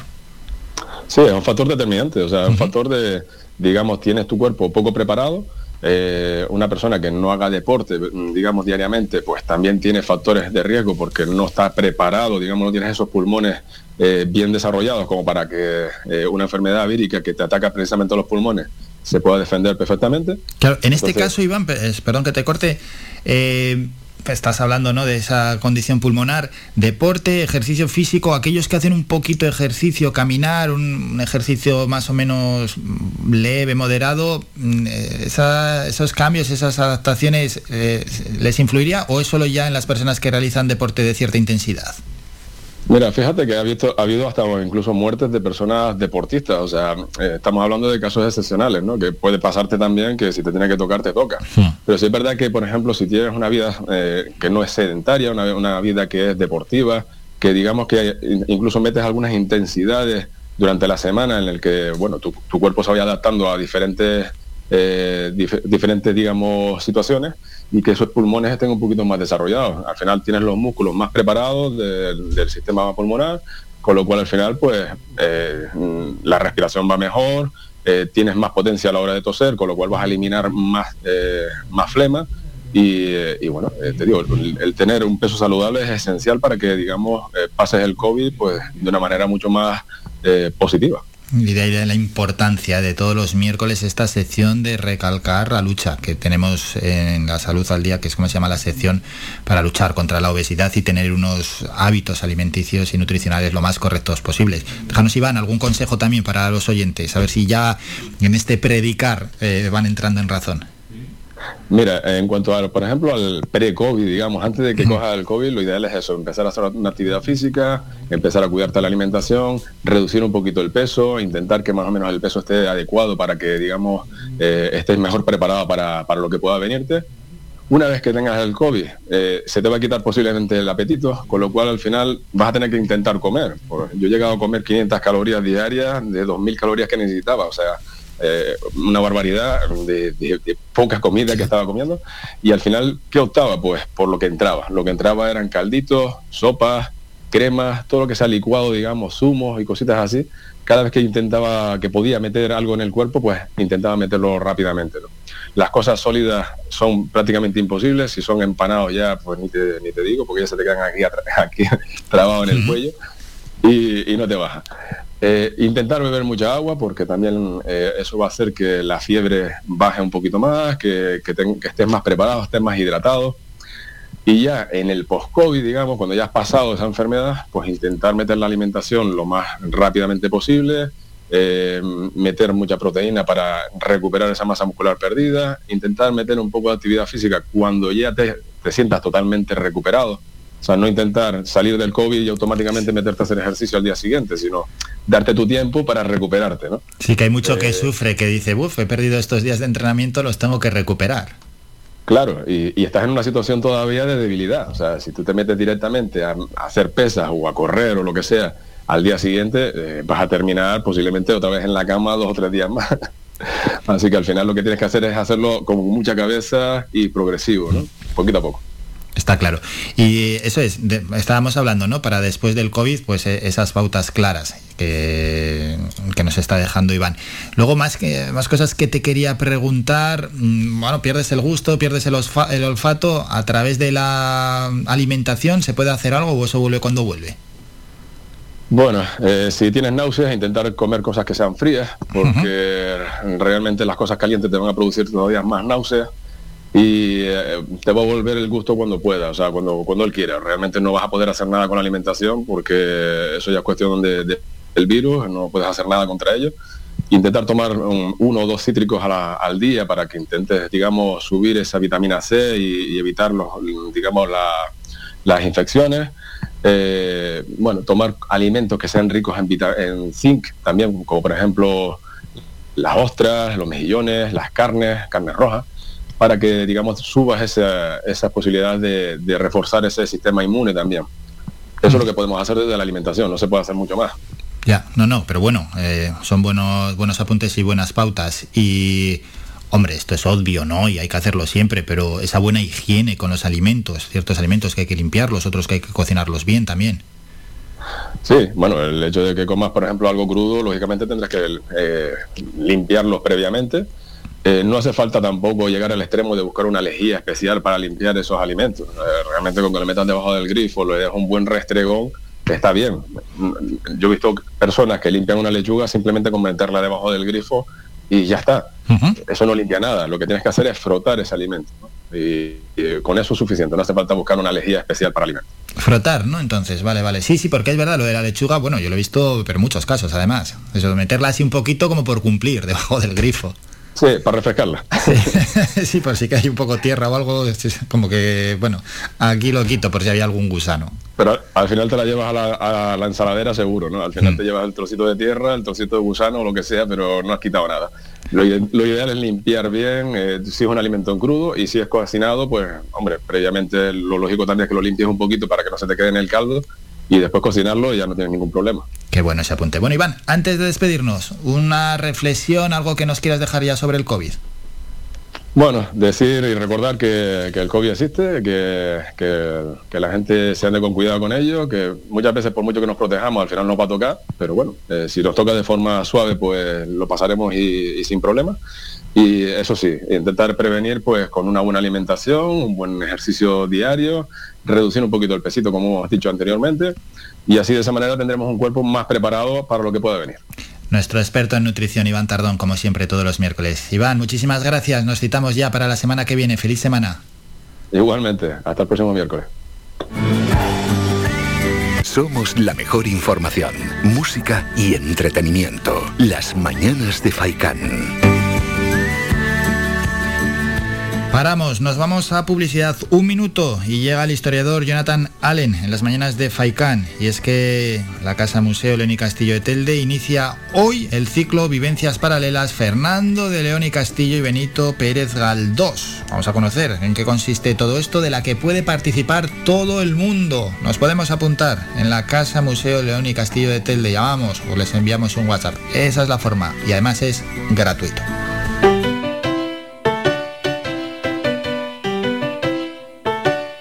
Estás escuchando Faikan Red de emisoras Gran Canaria. Sintonízanos en Las Palmas 91.4. Faikan Red de emisoras. Somos gente. Somos radio.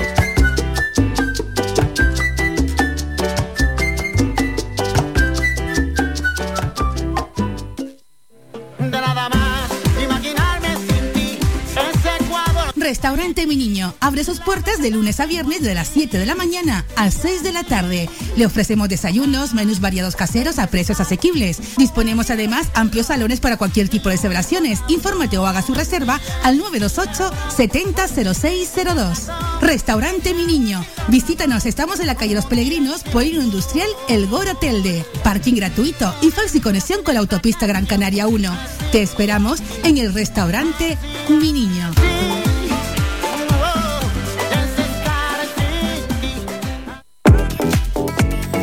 A cualquier hora y para cualquier problema, llegan los coches amarillos. Llega Desatascos Jumbo 928 230265. Desatascos domésticos industriales y de redes ayuntamientos. Vaciado de pozos, achique de agua, aljibes o por lluvias. Tratamiento de legionela. Trabajos en todo tipo de embarcaciones. 638 748 731. Limpiezas de choque y localización de arquetas ocultas. Más de 34 años sin descanso. 24 horas sin excepción. 928 230265. Pioneros en limpieza de estanques y redes heredades de agua. No contrate intermediarios. Llámenos directo y ahorre tiempo y dinero. 638-748-731. Somos gente, somos radio. Somos gente. Escuchas Las Mañanas de Faicán con Álvaro Fernández. Saludamos ya a Jonathan Allen. Jonathan, buenos días. Hola, buenos días. Estamos deseando conocer qué se quiere hacer con ese ciclo anunciado como Vivencias Paralelas Fernando de León y Castillo y Benito Pérez Galdós, 1870-1920. Bueno, eh, es el, digamos, la primera parte de un ciclo de talleres literarios eh, a largo plazo eh, que durará hasta el 2024 si es que el mundo no se ha acabado antes. Entonces, lo que pretende Vivencias Paralelas, y es, digamos, que la conclusión de otras actividades y conferencias eh, anteriores. La primera fue el taller literario que hicimos en, el 2020 sobre mis tiempos, la autobiografía de Fernando León y Castillo. Y después en el 2021 hicimos pues una serie de conferencias que se llamaban Diálogos Leoninos. Em, bien, entonces, Vivencias Paralelas eh, se centra eh, en los cinco últimos episodios, perdón, en la quinta serie, los últimos episodios nacionales que escribió Galdós. ¿Por qué? Porque son, em, eh, cada episodio es dedicado en concreto a una época eh, histórica que Galdós y León y Castillo eh, tanto vivieron como espectadores que como actores. O sea, em, ambos eh, tuvieron actividad en, en las Cortes. Galdós, como sabemos, fue diputado dos veces por dos partidos distintos. Leoni Castillo, hasta su partida a París para ser emba- embajador en el, en el 88, em, fue eh, un eh, político destacado del Partido Liberal. Además es una parte convulsa de la historia de España.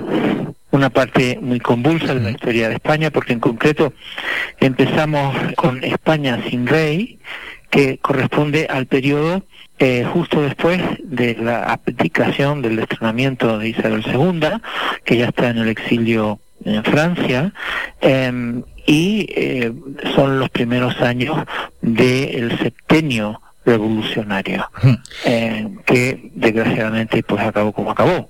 Entonces, eh, tanto eh, eh, Galdós como cronista, como periodista entonces y asiduo a la grada del público, eh, en las cortes como León y Castillo, orador y defensor de las políticas eh, de su partido liberal están presentes en este momento. Y el texto de Galdós, eh, que es una descripción histórica, social, un análisis moral en profundidad, eh, eh, tipológico, una historia sobre el Madrid de aquella época, pues mm, eh, que es el de también de don Fernando, ¿no? Todo esto es, eh, digamos, el contexto para realizar el taller de lectura. Ahí Y está la clave, el, el taller de lectura, porque aquí es donde también hay que profundizar y mostrárselo a los oyentes, ¿no? Para despertar también eh, el interés por lo que se va a hacer. Un taller de lectura donde va a haber una inversión, lógicamente, en diferentes aspectos. Estamos hablando de la política, hablar también del contexto histórico, culturales, artísticos. No, por supuesto. O sea, eh, en Galdós, como un gran escritor realista que es, eh, nos brinda una imagen eh, muy completa eh, de distintas facetas poliédricas de su momento, ¿no? Entonces, bueno, eh, el trasfondo político, digamos que es el nexo entre eh, estos dos personajes y antiguos amigos, ¿no? Todos que fueron compañeros de clase del Colegio de San Agustín en Vegueta, en Las Palmas, antes de marcharse a la península ambos. Eh, pero bueno, eh, el taller de lectura también eh, eh, pretende explorar cómo Galdós proyecta a sus personajes, cómo los crea, eh, la gran riqueza eh, de su eh, caracterización eh, y cómo esos personajes corresponden, eh, representan eh, tanto distintas esferas como tendencias, eh, como mm, estamentos sociales del Madrid de post Isabel II, ¿no? De los años de la gloriosa. Un taller de lectura, pues Un taller de lectura, Jonathan, que por lo que escucho y además que esto siempre es muy interesante, al final es activo, es decir, los que vayan a acudir mm, tienen que estar y van a trabajar de una manera activa, no es como a veces que acudimos a ciclos o conferencias o talleres que somos meros espectadores. No, por supuesto que no. Bueno, yo siempre le digo a mi público que desgraciadamente afortunadamente eh, es un público a partir de los 40 años en su gran mayoría. eh, y esto es muchísimo, eh, pues da mucha pena.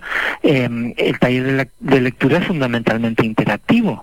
O sea, vamos viendo eh, párrafos, páginas, yo hablo, el público habla, no que me interrumpa, sino que habla.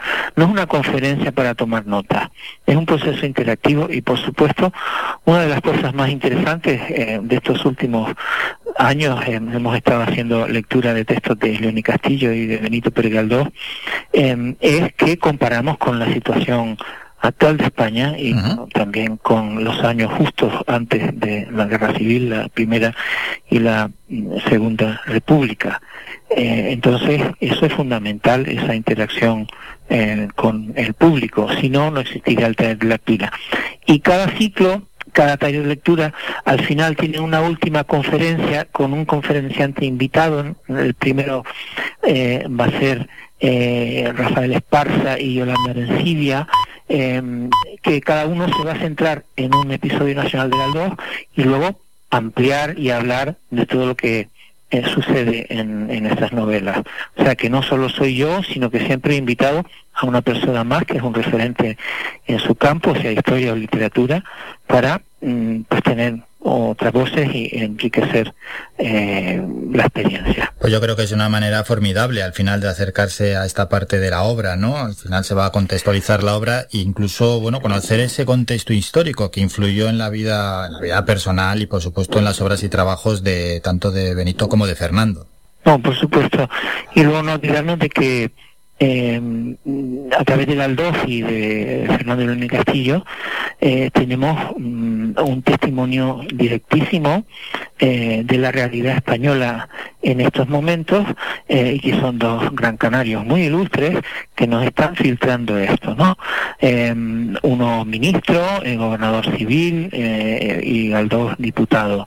y bueno, su testimonio es muy rico, no debe perderse su valor para eh, las generaciones jóvenes y bueno, eh, seguimos teniendo ministros canarios eh, en las Cortes, pero hay que ser conscientes de que ya existían en el siglo XIX, hay muchos otros, por supuesto, y ya esto yo creo que también es un, uno de los valores que yo espero que esté en el taller, ¿no? No olvidar estos testimonios y esta parte de nuestra historia social y política. ¿no? Y de esta manera también seguir difundiendo los episodios nacionales aquí en Canarias. No, por supuesto. Em, eh, ya eh, doña Yolanda Arencibia ha hecho una labor amplísima en ese sentido, los ha leído y repasado y revisado cada uno en, eh, la Casa Museo Pérez Galdós. y bueno, mm, yo eh, hago lo mismo mm, con un énfasis ligeramente distinto y creo que el Cabildo es el, único lugar posible a través de sus museos en que se puede desarrollar esta actividad a fondo que es pública y abierta a, todos los públicos y a todas las edades. Sí, vamos a recordar que, es gratuita y que hay que inscribirse con aforo limitado, lógicamente, en el correo electrónico de la Casa Museo, es decir, leonicastillo.grancanaria.com. En este correo, leonicastillo.grancanaria.com. Ahí se pueden inscribir o, bueno, si quieren realizar cualquier pregunta, también la pueden hacer que responderán. Sí, Jonathan, iba a decir algo. Sí, no, em, eh, desgraciadamente nuestro aforo ahora en la situación que estamos, em, bueno, es una un poco por encima de la tercera parte, pero eh, eh, espero en breve que si no esta primera sesión del taller, la segunda se va a poder retransmitir online, lo que va a ampliar muchísimo eh, el, eh, digamos, el alcance, eh, el ambiente. Sí, sí, el alcance, el alcance, porque al final es lo que nos ha comentado, que como esto se puede alargar hasta el año 2024, no es que sea ya un formato totalmente cerrado, que se puede ir adaptando, claro, lógicamente. No, por supuesto, pues permite a otras personas en otras islas, en, la península y, América Latina, pues poder seguir em, en los talleres que ya de por sí se graban eh, y están disponibles en, eh, el sitio web de la Casa Museo de Castillo. Qué bueno. que em, esto lo que nos permitirá será un streaming en directo. Em, yo, yo no puedo decir ahora si ya eh, mañana estará funcionando, pero desde luego eh, muy en breve. Bueno, y recordamos, en la Casa Museo León Castillo de Telde se inicia hoy, en este miércoles 2 de febrero, el ciclo Vivencias Paralelas Fernando de León y Castillo Benito Pérez Galdós 1870-1920. Y recordamos, actividad gratuita y para inscribirse hay que apuntarse previamente en este correo electrónico, el de la Casa Museo, leonicastillo arroba grancanaria.com hemos estado con la persona que lleva hacia adelante todo esto, el historiador Jonathan Allen. Jonathan, como siempre, muchísimas gracias por estos minutos. Un saludo, que salga todo bien. De nada. A ustedes, muchas gracias. Chao, chao. Visita nuestra página web www.radiofaikan.com y descubre las últimas noticias, entrevistas y novedades de nuestros programas, así como volver a escuchar tus programas favoritos en repetición. www.radiofaikan.com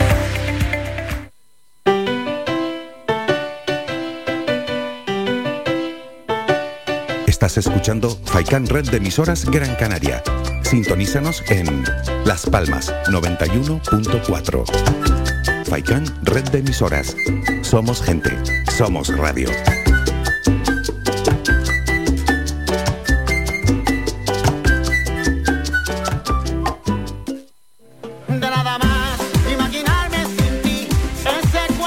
Restaurante Mi Niño abre sus puertas de lunes a viernes de las 7 de la mañana a 6 de la tarde. Le ofrecemos desayunos, menús variados caseros a precios asequibles. Disponemos además amplios salones para cualquier tipo de celebraciones. Infórmate o haga su reserva al 928 700602. Restaurante Mi Niño. Visítanos, estamos en la calle Los Peregrinos, Polino Industrial, El Gora Telde. Parking gratuito y falsi conexión con la autopista Gran Canaria 1. Te esperamos en el restaurante Mi Niño.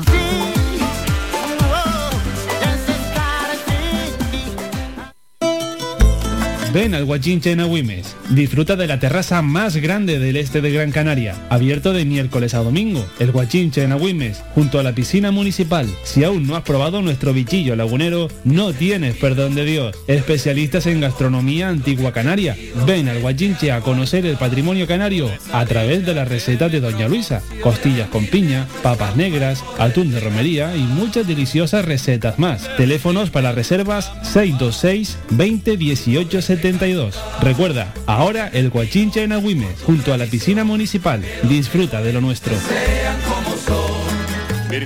Somos gente, somos radio.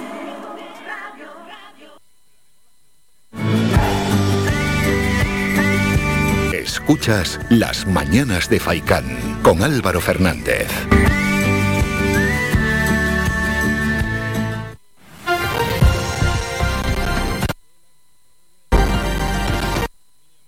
Yes.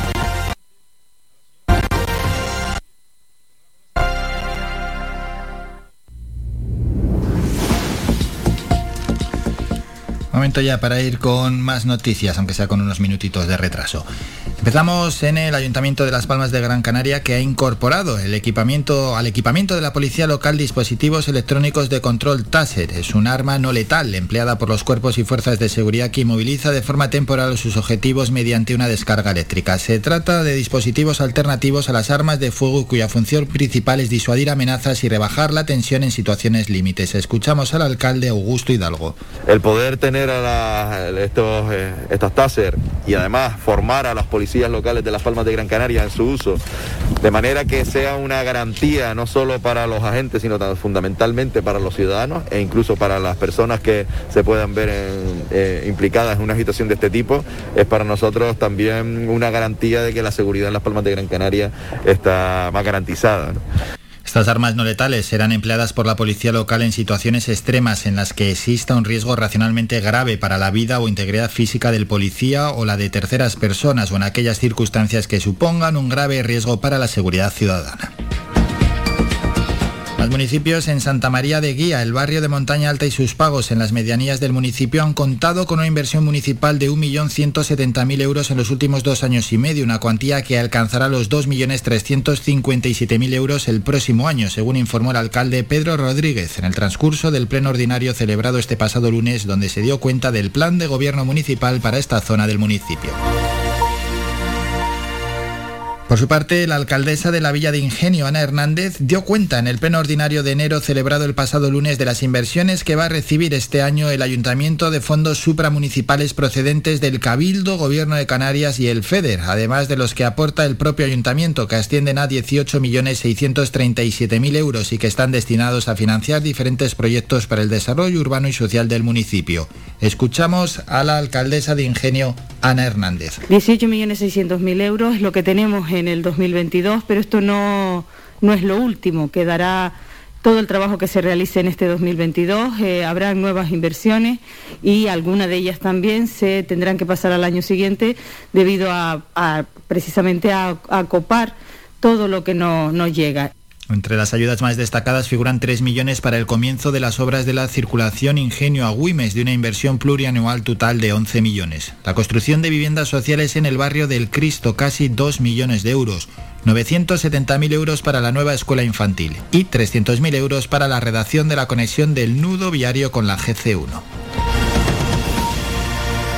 Firgas, el ayuntamiento ha culminado las obras de rehabilitación y reforma de la cancha del barrio de la Cruz con un presupuesto aproximado de 38.000 euros financiado por la Consejería de Cooperación Institucional del Cabildo de Gran Canaria. Con esta obra se ha procedido a la sustitución del pavimento pintado de la superficie del terreno de juego y de los muros perimetrales de la instalación deportiva, dotándose de nuevas porterías y canastas de baloncesto. Telde, el ayuntamiento ha dado por finalizado, lo hizo ayer, el expediente de regulación temporal de empleo de parques y jardines que se inició en 2013 derivado del plan de ajuste. Esto permitirá ahora que el servicio recupere la totalidad de la plantilla de 80 trabajadores nueve años después y que esto repercuta en la mejora del estado de los espacios verdes del municipio. Escuchamos a la alcaldesa Carmen Hernández. Hoy damos un paso más en la recuperación de nuestra ciudad. Hemos pagado la deuda, como ya hemos dicho, y eso nos ha permitido acabar con el plan de ajuste, el plan de recorte 12 años antes. Y como consecuencia de esto, hoy celebramos que recuperamos la plantilla completa de parques y jardines, acabamos con un ERTE que ha venido sufriendo durante todos estos años, durante nueve años los trabajadores y la ciudad de Telde, porque todo esto ha traído pues una, un mal mantenimiento de los parques y jardines, a pesar de la profesionalidad de los trabajadores a quien hoy quiero felicitar por su enorme trabajo. Y en el sur de nuestra isla, en Mogán, ayer tuvo lugar la toma de posesión de cinco oficiales de la Policía Local de Mogán tras haber participado en el concurso de méritos convocado por el Ayuntamiento y en San Bartolomé de Tirajana el ayuntamiento realizó durante la semana pasada los trabajos de mantenimiento de las luminarias en el Paseo Costa Canaria con el objetivo de sustituir las luces fundidas y en mal estado. Un total de 40 lámparas tipo LED se sustituyeron a lo largo de los más de 5 kilómetros del Paseo Costa Canaria, que comienza en el barrio de San Agustín y acaba en las dunas de Maspalomas. Terminamos con la información más cercana.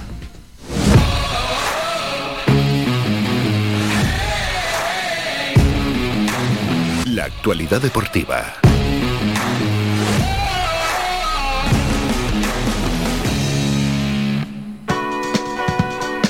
Vamos con deporte, empezamos hablando de fútbol, Copa del Rey. Hoy los cuartos de final se juegan a las 7 Rayo Vallecano Mallorca y a las 8 Valencia Cádiz y ya para mañana a las 7 de la tarde Real Sociedad Betis y a las 8 y media Athletic Real Madrid. Bueno, pues esos son los partidos de Copa del Rey. ¿Qué más tenemos? Hay que hablar de baloncesto, de los partidos que ayer se jugaron, donde ganamos por la mínima y en la prórroga al Valencia Basket 91-90. En un partido igualadísimo. Nos fuimos con ventaja de dos puntos al descanso y luego pues al final de los cuatro cuartos íbamos en empate y ya en la prórroga ganamos de un puntito. En la prórroga el tanteo fue 10-9, suficiente para que se impusiera el equipo amarillo y conseguir seguir siendo líder de la categoría. En nuestro grupo, en el grupo B, que queda de la siguiente manera. Ayer recordamos ese Virtus de Bolonia 62, Budonox 68. Queda de la siguiente manera el Grupo B, como estamos diciendo. Primero el Club Baloncesto Gran Canaria con nueve partidos y dos derrotas. Segundo, el Valencia Basket con ocho partidos y cuatro derrotas. Mismos puntos o mismo tanteo para el Budonox en cuanto a partidos ganados y perdidos.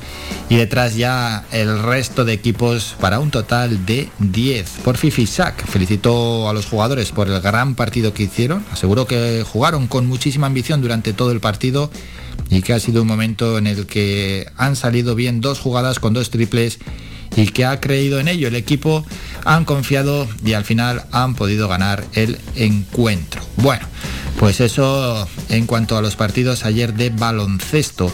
En cuanto a lo que tenemos para hoy, los partidos de baloncesto para esta jornada de hoy, vamos a destacar la Euroliga donde va a haber un equipo español, que en este caso es el Real Madrid, que va a jugar a las 8 menos cuarto frente al Olympiacos. El resto de partidos a las 5, Chesca de Moscú, Anadolu Efes y a las 7, Alba de Berlín, Unit Kazan. Y en lo que se refiere a la Eurocup, pues hay un montón de partidos, simplemente los que están en la Liga Endesa, a las 7 Moraván, Candorra, Hamburgo y también se va a jugar a las 8 Juventud Partizan. Y en la Champions League, donde está el Canarias, donde está el de nuevo Tenerife, partido hoy, se va a medir a las 7 de la tarde al Estrasburgo a domicilio. Y a las 7 y media en esa misma competición jugarán Unicaja y Ostende. Y hoy hay partidazo de voleibol en la CEF Cup. Apunten este partido a las 7 y media, Guaguas Monza. Recibimos al equipo italiano. Ese partido frente a un equipo, un gran equipo hoy a las 7 y media de la tarde. Y dos apuntes más deportivos. Peter Sagan, ciclista, tres veces campeón del mundo, ha vuelto a elegir Gran Canaria para entrenarse. ¿Y esto por qué lo sabemos? Bueno, entre otras cosas por sus redes sociales donde ha puesto fotos con algún compañero y entrenando y se ve a las claras que es en Gran Canaria y porque ya ha estado más años aquí entrenando. Bien, buena elección Peter, tú sí que sabes. Y terminamos con el último apunte. La provincia el próximo 6 de febrero se celebrará la segunda edición del Lanzarote Foil Challenge. Dará la vuelta a la isla recorriendo más de 200 kilómetros durante 9 horas sobre una tabla de surf en las modalidades de windsurf foil y kite foil.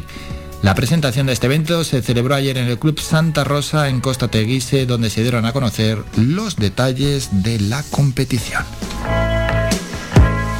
Bueno, hasta aquí la información deportiva. Tenemos ya esperando en los estudios de Radio Faicán al cantante Aridane Gómez, así que mientras preparamos todo, porque lo vamos a emitir también a través de, nuestras cámaras, vamos a parar un minuto. Nos vamos un minuto a publicidad y así justo, justo, nos dará tiempo a, a sentarnos y preparar todo. Y a la vuelta vamos a escuchar su nuevo single Te equivocaste, que lo viene aquí a presentar Aridane.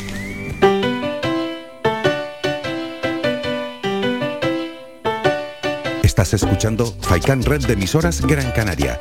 Sintonízanos en Las Palmas 91.4. Faikan Red de emisoras. Somos gente. Somos radio.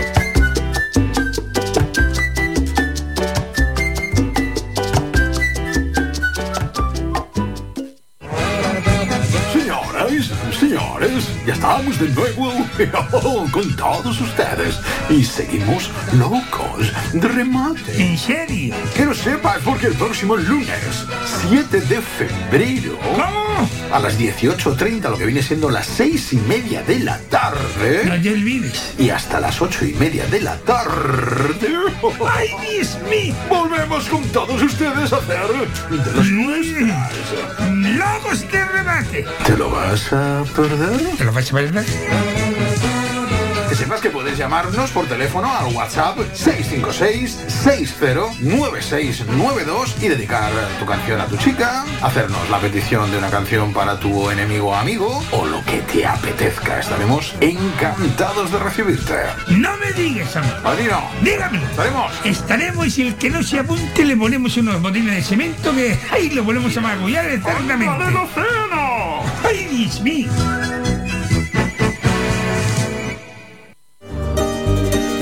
Las mejores carnes asadas en el asador horno tradicional con una leña seleccionada te lo ofrecemos en el restaurante grill El Alpendre de los Abuelos. Contamos con una amplia variedad de entrantes, ensaladas elaboradas con productos locales. No olvides preguntar por nuestros postres caseros. En el restaurante grill El Alpendre de los Abuelos ponemos a tu disposición nuestra amplia sala y experiencia para cualquier reunión de amigos o empresa. Tu cena con nosotros será todo un éxito. Teléfono 928 98 38 90. Estamos ubicados en la calle Ancor número 5 en Mar Pequeña, al lado de Radio Faicán.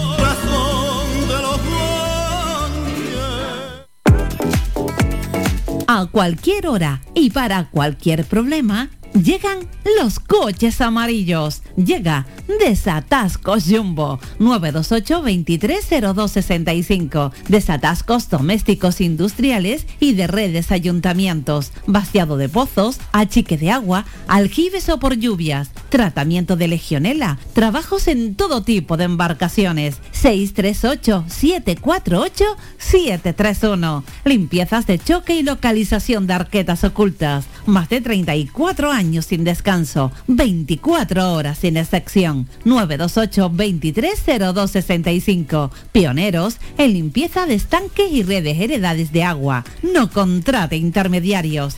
Llámenos directo y ahorre tiempo y dinero. 638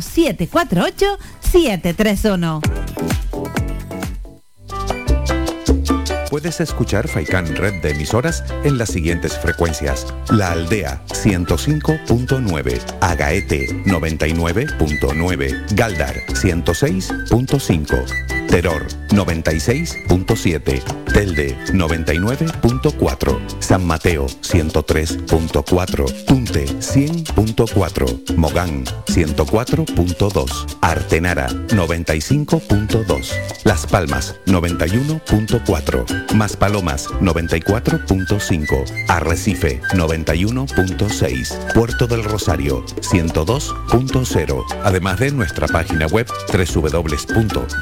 www.radiofaikan.com y app oficial Faikan Red de Emisoras. Somos gente, somos radio.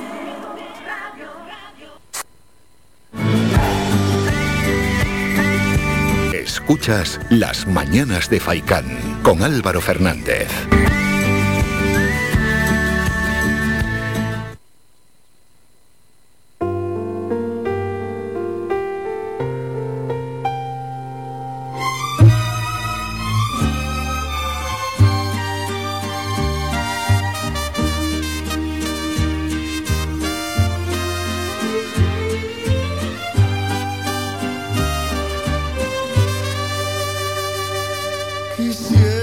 Que mi alma no vivieras más de un día antes de tu partida. No tenía ni una herida.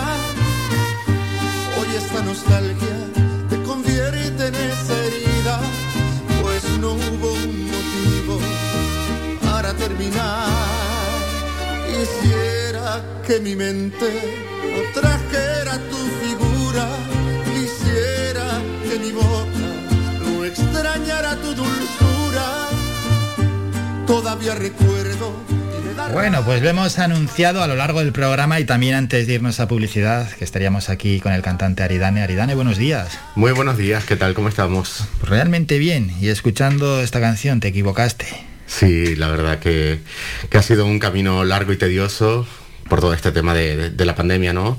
Producir música y editar música en esta época ha sido bastante, bastante duro, bastante difícil, pero bueno, al final lo hemos conseguido, hemos podido sacar esta canción y, y bueno, pues aquí está. Hmm, ¿En qué situación te encuentras en estos momentos? En- porque seguimos en plena pandemia, porque alguna, a veces hablamos y parece que esto se ha acabado y no, no. No, bueno, eh, hay que reconocer que los grandes afectados en, en esta pandemia, en este juego, hemos sido pues eh, todos aquellos que nos dedicamos a la cultura.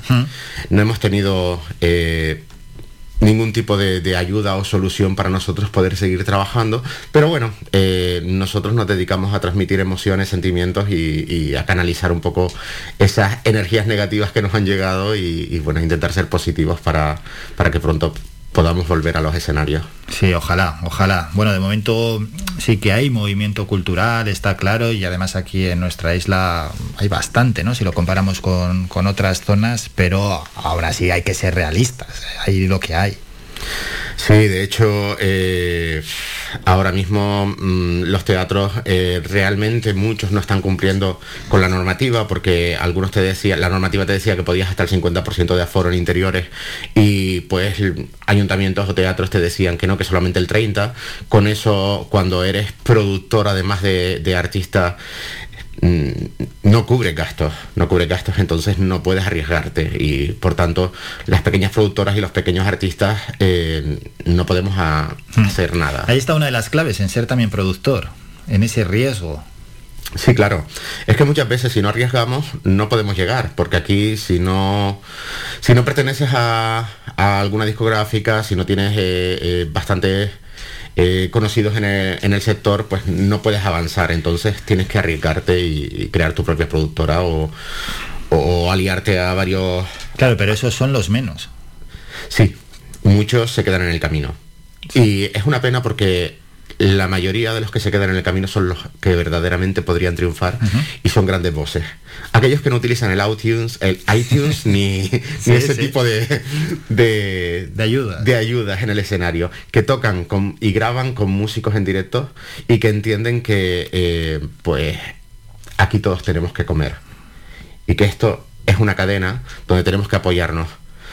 Eh, pues las emisoras de radio, las televisiones, eh, los artistas, los músicos. Entre todos hay que intentar y mantener esto vivo. Y bueno, luego a ver si podemos volver ya a una normalidad, pero entre todos sí hay que intentar darle pues ese pozo de normalidad, seguir hablando con artistas, con cantantes, seguir presentando también los trabajos que están haciendo. Está claro, está claro. Bueno, antes de ir con el tema, vamos a situar también a los oyentes en torno a tu trayectoria musical. ¿Algo que te gustaría explicarles, destacar también tu trayectoria, situarlos? Bueno, eh, como artista canario, gran canario, eh, empecé a cantar con apenas tres añitos. Eh, mi padre tenía un grupo de folclore que iba pues por hoteles, cafeterías, etcétera, etcétera, por Playa del Inglés. Y, y pues lo acompañaba y me cantaba mis canciones. poco a poco fui saliendo adelante. En 2002, eh, perdón, con 12 años eh, ya me presenté en aquellas primeras televisiones locales a concursos con, como cantautor. Eh, pero no fue hasta los 18 años que decidí, quiero ser cantante, quiero, quiero tirar más adelante, quiero llegar más allá. Empecé a contactar con, artistas y compositores de, México. Me tendieron la mano, me dieron buenas canciones. Con una de ellas eh, gané el trofeo de plata en el Festival Internacional de Las Vegas. Gané también ese mismo año, 2013, el Festival Internacional de California como en la categoría de intérprete. Trofeo disco de platino, entonces ya ahí empecé una gira por Latinoamérica, México, Guatemala, etcétera. Y, bueno, pues aquí estamos, después de tantos tumbos y, tantas vueltas. Hmm. La verdad es que vueltas por medio mundo, ¿eh? Sí, sí, además empecé cantando baladas, eh, yo era baladista pop, sí. y me he centrado más en las rancheras y, en los boleros. Y bueno. ¿Y ese cambio por? Bueno, eh, Canarias sabes que está hermanada eh, musicalmente con, México. Hmm. Entonces siempre en cualquier en cualquier asadero, en cualquier en cualquier lugar vas a escuchar una ranchera. Igual que en México siempre vas a escuchar algo canario. en, ese género te sientes más cómodo? Yo me te manejas igual? Yo me siento cómodo cantando cualquier cosa. Mm. Eh, pero cierto es que después de colaborar con, grandes artistas mexicanos, después de colaborar con, con, asociaciones mexicanas, incluso con el Consulado Honorario de México en Canarias, eh, ha sido maravilloso el recibimiento, el acogimiento de todos ellos hacia mi persona. Eh, estos días que grababa con, con el maestro Oscar Frost en México, que además es compadre de Martín Urieta, compositor de Vicente Fernández, me decían que en la Sociedad de Autores de México ellos eh, no les gusta eh, que artistas extranjeros canten sus canciones, pero que al escucharme cómo interpreto la canción mexicana, eh, pues me aplauden y, y, me apoyan porque, porque les ha gustado, porque lo hago con respeto y con cariño. Pues oye, razón de más para seguir cantando las Claro, claro. Pero ¿y cuál es la razón que no les gusta? Porque les quitas un poco de espacio, porque le quitan eh, la forma en que ellos lo hacen. Exactamente. Más que nada es eso, ¿sabes? Mm. Eh, que hoy en día eh, tú dices, pues quiero cantar canción regional de Galicia y te metes a cantarla, o canción andaluza, el flamenco y te pones a cantarla porque te nace, pero realmente no le estás dando la entonación que deberías darle y el respeto y el cariño que merece eh, pues ese tipo de, género, ¿no? Ellos eh, en todo momento han aplaudido eso, ¿no? El que, el que lo haga con cariño, con respeto y además con, con el sentimiento que ellos que ellos les suelen mostrar este tipo de género. Sí, sí, sí. Más que tanto y tanto lo respetan. Y ahora que has comentado lo de Vicente Fernández, pues ahí hemos tenido. Sí, además eh, juego, juego un papel importante en hacer las cosas bien porque los tengo detrás. Eh, empecé hace años con tributos eh, a, México. Mm. Hice un tributo a Juan Gabriel, que es quien era Juan Gabriel en México. y a partir de, ese tributo empezaron a seguirme mucho fan de, Juan Gabriel, entonces tengo que hacer las cosas con mucho respeto.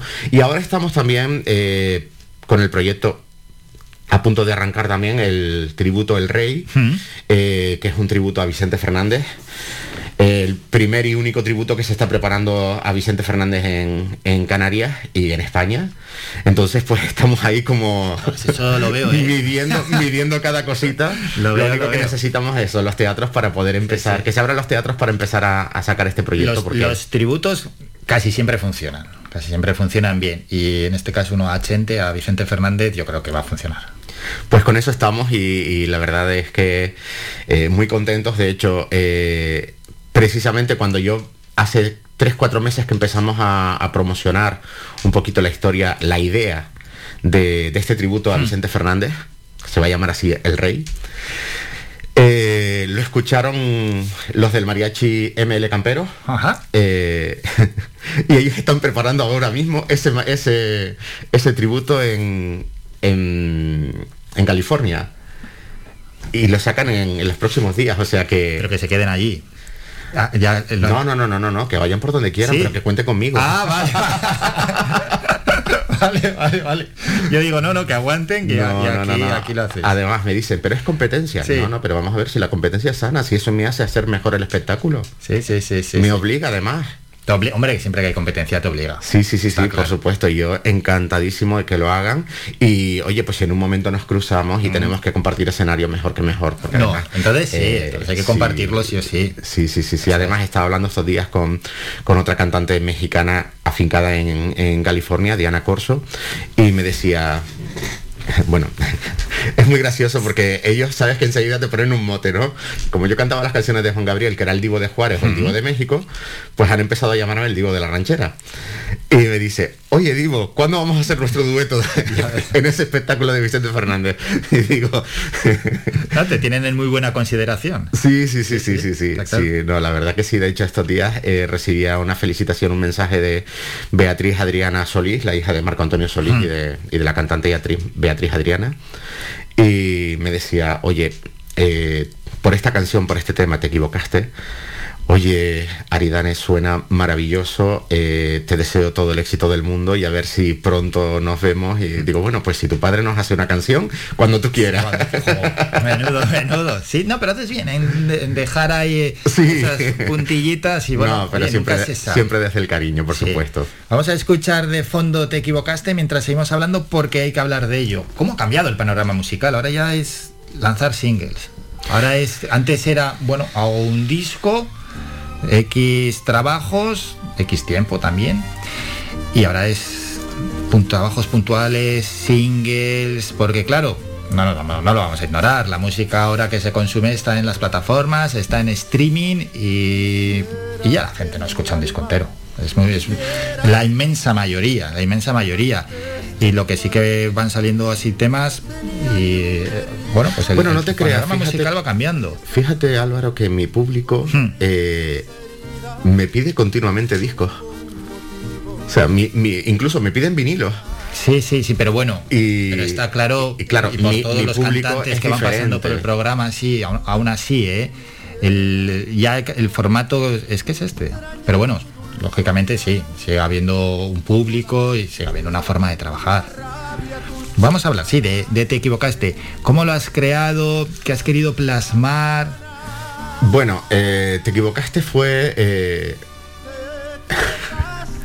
Perdona que me río, pero... eh, o me río o lloro, pero... Mejor reír, mejor reír, mejor reír, que en estos momentos... Eh, eh, vamos a ver, eh, te equivocaste, tiene, tiene una letra, tiene un trasfondo, obviamente, eh, una época de mi vida, y pues se lo comenté a, mm, al compositor, me dio varias opciones de canciones, pero cuando me mostró Te equivocaste dije, es esta, es esta, y además cuando, cuando empecé a grabarla, eh, a, a meterle la voz, bueno, cuando escuché el mariachi, primero era la letra con la guitarra, nos llamábamos, nos hacíamos videollamada desde México, yo aquí, eh, me decía, mm, pero digo, esto está, está así y va a sonar así y va a empezar así y va a empezar con un piano. Y claro, tú intentas imaginártelo, y, pues, quedará bien, no quedará bien. Y, y bueno, pues nos metemos a hacer la canción. Ya cuando me manda la, la música, le voy poniendo yo la voz en casa y voy diciendo, oye, pues está genial. Digo, pero ¿seré capaz de cantarla? Y ahí vino el gran reto, meterme en el estudio a grabar la canción. Eh, grabamos eh, una primera vez aquí en Gran Canaria, en el estudio La Rampa de, del maestro mm, Gustavo Sánchez, que es maravilloso. Y Gustavo siempre, siempre me apoya ¿no? para que haga las cosas eh, correctamente, porque además es un profesional. Y me decía, Ari, tómatelo con calma. Y él me veía, dice, digo, es que como le dé más interpretación a la canción, me voy a poner a llorar, porque además es algo que he vivido. Claro, entonces, claro, claro, no, y eh, estás reconociendo errores. Sí, sí, sí, sí. Y digo, no puedo, no puedo. Y él, respira, toma agua, bebe. Sí, porque la duda en el título es te equivocaste si se lo estás diciendo a otra persona o si estás cantando en primera persona, ¿no? Claro, eh, se lo estoy diciendo a otra persona, obviamente. Eh, le estoy diciendo a esa persona que se ha equivocado, eh, pero por aquellas palabras que me decía en su día. A otra persona, pero que te involucra a ti, claro. Claro. Entonces, pues eso, tiene esa parte emotiva, esa parte de sentimiento y, uff, vaya que sí costó. Costó, es que claro, muchas veces el gran público, escuchamos un single y dices, ah, pues han sacado otra nueva canción. Pero es que detrás de una canción hay mucho trabajo, mucha ilusión, dinero también y es más complicado ¿eh? de lo que parece. Sí, sí, no, vamos a ver, sobre todo la parte económica porque eh, a nosotros nos, nos contrarresta bastante lo que es el tema de la insularidad. El tener que desplazarte para cualquier cosa, el tener que, que buscar precios que aquí eh, son bastante elevados. Yo entiendo eh, pues que somos pocos y que todos queremos hacer música, que hay pocos músicos quizá, o pocos músicos que se dediquen a, a todos los géneros, pero, pero los precios a veces son un poquito, un poquito elevados, incluso en los estudios de grabación, no es lo mismo que... O eh, para hacerte un videoclip, aquí hacértelo en Canarias, es más caro que hacerte cuatro videoclips en Madrid. Pero ¿y eso? Porque es muy abusivo el precio. Sí, sí, sí, sí. ¿Tanto? Sí, porque hay tres. Hay tres. Entonces no es lo mismo en una gran ciudad que te encuentras a muchísima gente. Eh, es lo que yo decía. A mí hace años me costaba aquí un mariachi eh, de cinco músicos, mil euros. Por una actuación de una hora, hora y veinte. El mismo mariachi en Miami Sí, me sí, cuesta eh, 300, 400 dólares. Entonces, eh, estamos, estamos hablando de cantidades muy, muy, muy desorbitadas. Obviamente ya después si te metes en arreglos, esto y lo otro, pues sí, eh, los arreglos se van mucho, eh, se disparan mucho en el precio, el hacerte partituras, el hacerte modificaciones. Por eso, por eso muchos artistas optamos al final por, por irnos a México a que nos hagan este tipo de cosas. Y además nos lo hace gente que realmente conoce el género que tú estás cantando. Ya. Entonces, Sí, sí, sí. No, visto el precio, y si puedes hacerlo allí. Hombre, no, no, siempre abogamos, ¿no? Por hacer las cosas aquí, pero bueno, estamos hablando de ranchera, estamos hablando de México y si el precio al final se nos está yendo de las manos, tampoco porque todo lo queramos hacer aquí tengamos que pagar un, un importe de, Hombre, yo que va a en ser superior a... En los últimos tiempos he podido contar con músicos maravillosos que, que se adaptan bastante y se han bajado bastante el precio, pero, pero vamos, que son pocos para lo que hacen la gran mayoría. Entonces, eh, es No, una, que- llamadita de atención hay que para esos contarlo, no, no, músicos claro, hay que contarlo todo, hombre. Que Sí, se creen sí. dioses y que y que oye pues eh, yo no tengo esa eh, eh, em, no he tenido ese problema últimamente pero en mis comienzos sí lo tuve y para los artistas que están empezando se les hace muy muy elevados de hecho aquí recuerdo que me decían para hacerme un un single en su día 9.000 euros y digo estamos locos que 9.000 euros 9.000 euros porque me iban a ayudar a educar la voz porque me iban a porque me hacían una canción exclusiva para mí Digo, vamos a ver esa canción la vas a poner a mi nombre Sí. la vas a registrar en la sociedad de autores no no esa canción es mía Digo, pues entonces qué me estás regalando Ya, ya, ya. por y- 9.000 y euros 9.000 euros. Es que luego hay que sacarlos, ¿eh? Sí, claro. De hecho, mm, eh, para poder producir Te equivocaste, hemos tenido que, que rascarnos un poquito el bolsillo más allá de, del pantalón, incluso llegando a la piel. pero, pero bueno, lo pudimos hacer y, y ahora pues preparando el videoclip también, que empezamos en breve a grabar. O sea Y que el bolsillo te lo has rascado tú. Sí, sí, sí, sí. Pero vamos, esto lo he hecho yo con todo el cariño del mundo porque era algo que, que el público me estaba pidiendo desde hacía mucho tiempo. Eh, ha sido tres años de, de pandemia que, que nos ha tenido parados, porque, porque en 2022 seguimos arrastrados, entonces desde marzo... Bueno, ahora hay que intentar sacarlo de rentabilidad, claro. Vamos a intentarlo, vamos a intentarlo por todas las medidas, por todos los medios, tanto aquí como fuera. Entonces ya, ya hemos tenido contactos con, con México y, y con otros países para ver si a mediados, finales de, de año empezamos una pequeña gira por allá también. ¿no? Sí, en los mercados habituales, claro. Sí, sí, aunque allá también está todo cerrado. Y es ahora cuando, cuando se está empezando a hacer cositas, sobre ver. todo en Guanajuato y... Es que con la pandemia no podemos hacer ningún pronóstico. No. No, ni previsión. Pero bueno, vamos a, a ser optimistas. ¿no? Hay que ser un poquito optimistas a ver si ya la cosa va pasando, aunque también éramos muy optimistas. En octubre y noviembre, menudas esta ola. No, yo, como estaban permitiendo que, que sí que en los estadios se pudiera hacer actividades, digo, oye, pues mira, si en los estadios se puede, ¿por qué no nos lo ceden? Un día hacen fútbol y otro día hacemos música. Mm.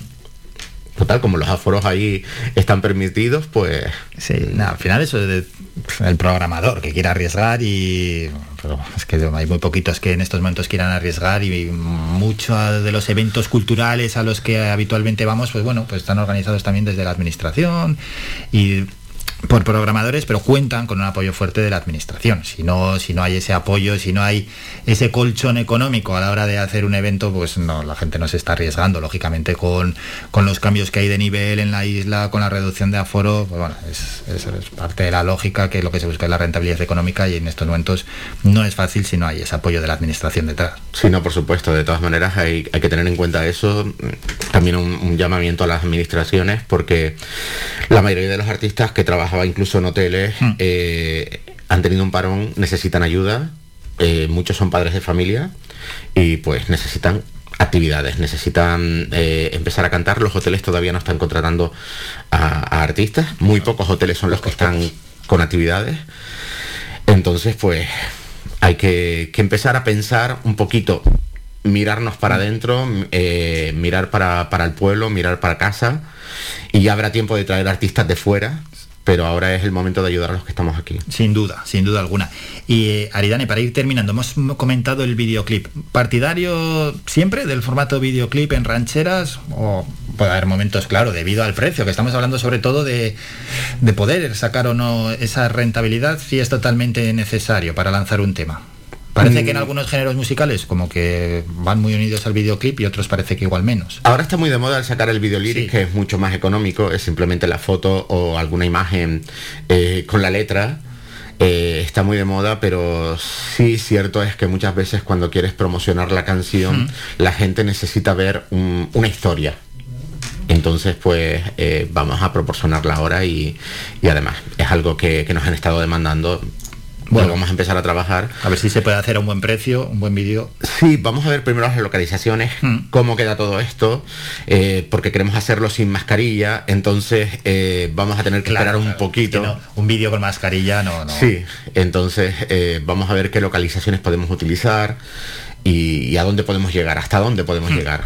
Hombre, está claro que los vídeos tienen muchísimas reproducciones, pero una barbaridad de reproducciones. A mí me encanta ¿eh? ver vídeos musicales y desde, yo creo que hay público desde hace décadas que ven vídeos musicales, antiguamente cuando se veían en la televisión, ahora que se ven ya en las plataformas, es una pasada. O sea, ver un vídeo musical, la canción te gusta, pero ya verlo en vídeo es que te quedas muy hipnotizado. Sí, además la gente no sabe el trabajo que hay detrás de, de- de un vídeo, sea desde el guionista hasta eh, maquillaje, peluquería, eh, eh, vestuario. Una mini mini y eso película. que yo soy de los más sencillos, o sea, yo Ya. voy de rapidito graba Sí, que me quiero para casa. Pero aún así, pero aún así las cosas hay que hacerlas bien y requiere un equipo Sí, y un proceso. Y luego ya cuando has terminado de grabar, todo lo que es edición, que el, el- técnico, el ingeniero se queda mucho, mucho tiempo editando para que quede algo profesional. Y de él eh, Para tres, depende todo. Tres, cuatro minutos, ¿eh? Ahí está. Sí, sí. Todo el trabajo que hay detrás. Pero bueno, vamos a hacerlo con todo el cariño del mundo y, y esperamos que, que pronto, pues, bueno, nos hemos puesto una meta eh, como muy tarde abril. Ya te digo, todo esto dependiendo de, de- de las condiciones y de las restricciones que haya por, por el tema pandemia, ¿no? Sí, sí, sí, sí. Bueno, a ver si la cosa está mejorando poco a poco, a ver si no tenemos más sobresaltos y continúan bajando los contagios y la cosa puede ir, pues hombre, mejorando en todos los sentidos. Sí, sí. que la gente se quede tranquilita, que no estén haciendo locuras hasta que yo grabe el videoclip, después ya que salgan todos si quieren. ya que hagan lo que quieran, ¿no?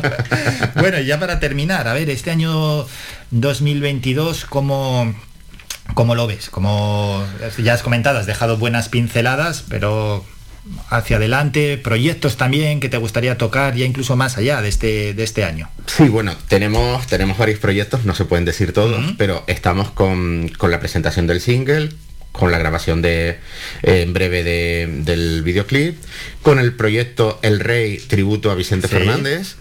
Eh, otra cosita que me guardo y tenemos eh, y tenemos ahí guardados algunos singles más pop y bueno, alguna baladita y, más rancheras, pero poco a poco. Tenemos que, ver cómo, se va desencadenando todo, todo el tema durante el año y. Sí, que son diferentes proyectos y según vayan unos, pues irán viendo otros y luego también está claro, según vaya pues el devenir de los acontecimientos, la pandemia y demás. Y luego vienen las colaboraciones que, siempre hay que hacer con todo el mundo, ¿no? Eh, porque pues. Y haces bien además. Sí, vamos a ver, aquí tenemos que apoyarnos todos, en todos los momentos y pues desde una recogida de, regalos en Navidad hasta hasta lo que sea. Sí, sí, sí, Entonces ahí, pues ahí hay que arrimar. siempre tenemos que estar. Siempre, siempre no perder la cabeza y, uy, uy, uy, a mí ya estas cosas, no, no, no. Haces bien tener los pies en el suelo. Aridani, un enorme placer y además con todo lo que viene por delante habrá que seguir hablando, claro que sí. todo. Ya sabes que tienes mi número y, para cualquier cosa ahí me tienes, o sea que así lo haremos. Muchas gracias. Gracias a ustedes por, este recibimiento. Gracias, gracias. Álvaro. Saludo. Somos la mejor información, música y entretenimiento. Las mañanas de Faikán. Aridane, el cantante que ha estado aquí con nosotros, iremos escuchando igual que hemos hecho hoy en el programa su canción, su single Te equivocaste. Estaremos muy atentos eh, a todas las noticias que nos traslade para ir anunciándolas aquí en el programa. Hacemos un descanso, nos vamos a publicidad y la siguiente protagonista es Carla Fernández. Nos toca ya hablar de eSport, de gaming, de videojuegos, cambio radical en el programa. Ella viene en representación de School Gaming, es un Canarias eSport Club y después entraremos ya en contacto en llamada directa con nuestra psicóloga Soraya Puerma.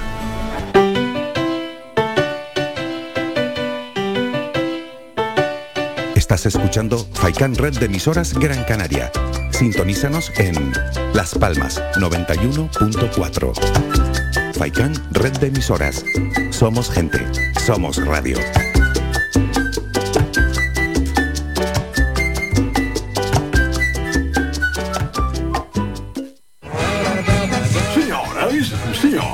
Ya estamos de nuevo con todos ustedes y seguimos locos de remate. ¿En serio? Que lo sepas porque el próximo lunes, 7 de febrero, a las 18.30, lo que viene siendo las 6 y media de la tarde, no te olvides. y hasta las 8 y media de la tarde, ¡ay, Dios mío! Volvemos con todos ustedes a hacer de las nuestras.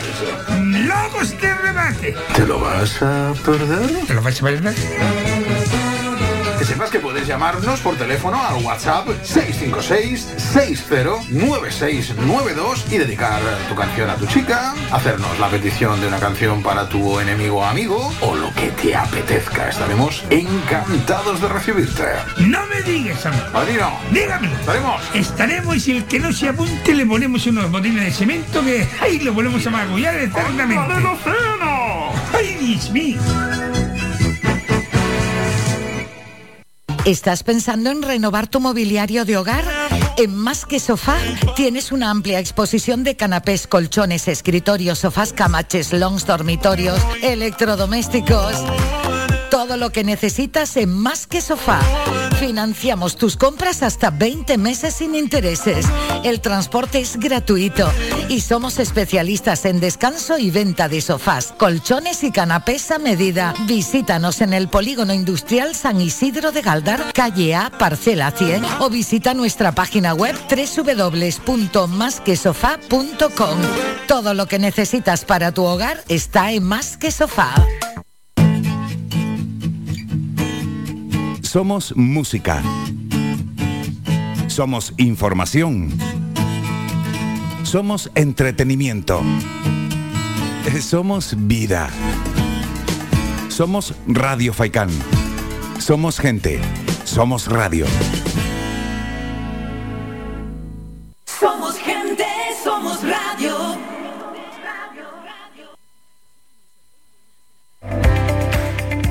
Síguenos en nuestras redes sociales.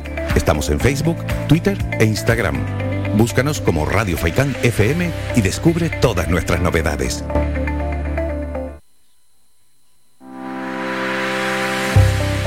Descarga gratis nuestra app oficial Faikan Red de Emisoras y escúchanos en directo, además de todos nuestros programas en repetición, imágenes, vídeos y noticias. Disponible ya en Google Play y Apple Store.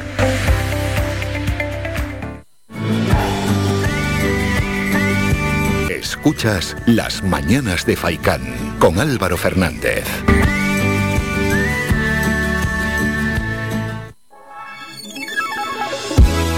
Los esports en la onda.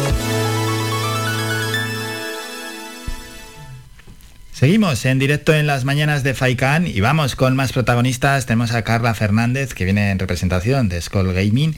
Ellos son, bueno, ella nos lo va a presentar, pero viene a hablarnos, por supuesto, de, ellos mismos, de, un club de, gaming, de eSport y que tiene que ver pues con todo lo que tratamos gracias a eSportal en Canarias que nos traen diferentes protagonistas aquí en esta sección sobre videojuegos y sobre gaming. Carla, buenos días.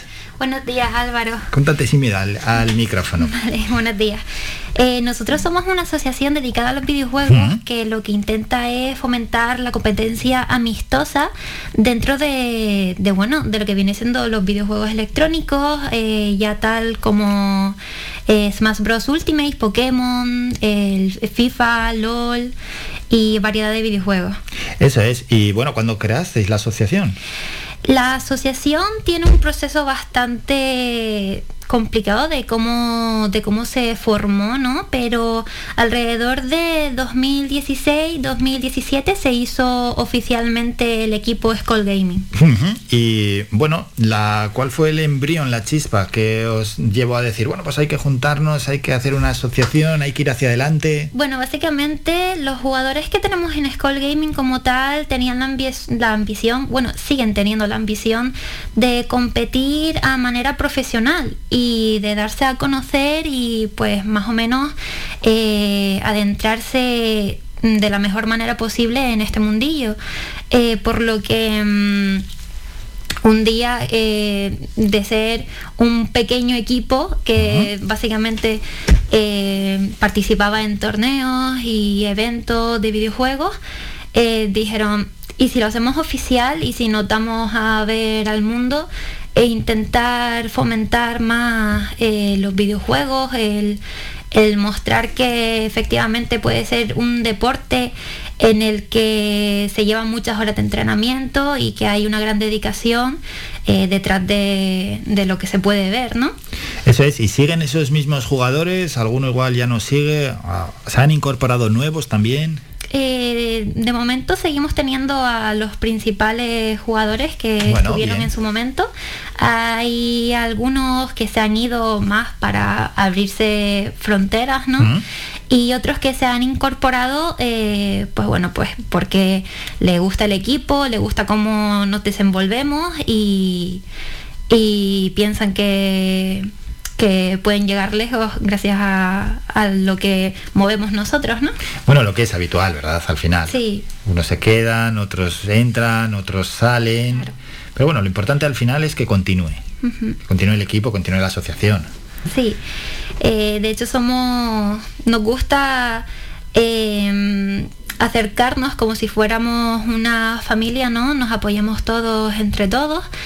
Y si alguno tiene algún, algún problema, pues normalmente eh, lo resolvemos hablando en grupo y no dejamos a nadie atrás, eh, pues precisamente por eso, ¿no? Porque queremos tener esa familia unida y, y no vernos atascados o, o en situaciones similares en las que uno a lo mejor está en un punto en el que no sabe cómo, cómo avanzar eh, o, o que está desanimado básicamente en, en cuanto a la posición al, al posicionamiento que tiene en torneos o que simplemente piensa que no le va bien y demás, pues nosotros siempre es como intentamos animar a que esto no suceda, a que siga adelante y por supuesto que Una pequeña familia. sí, No, y hacéis bien, hombre. Al final motivaros entre, entre todos y si alguno tiene algún problema que lo cuente y es la mejor forma de, Sí. de poder eso ir hacia adelante. ¿Cómo es el día a día?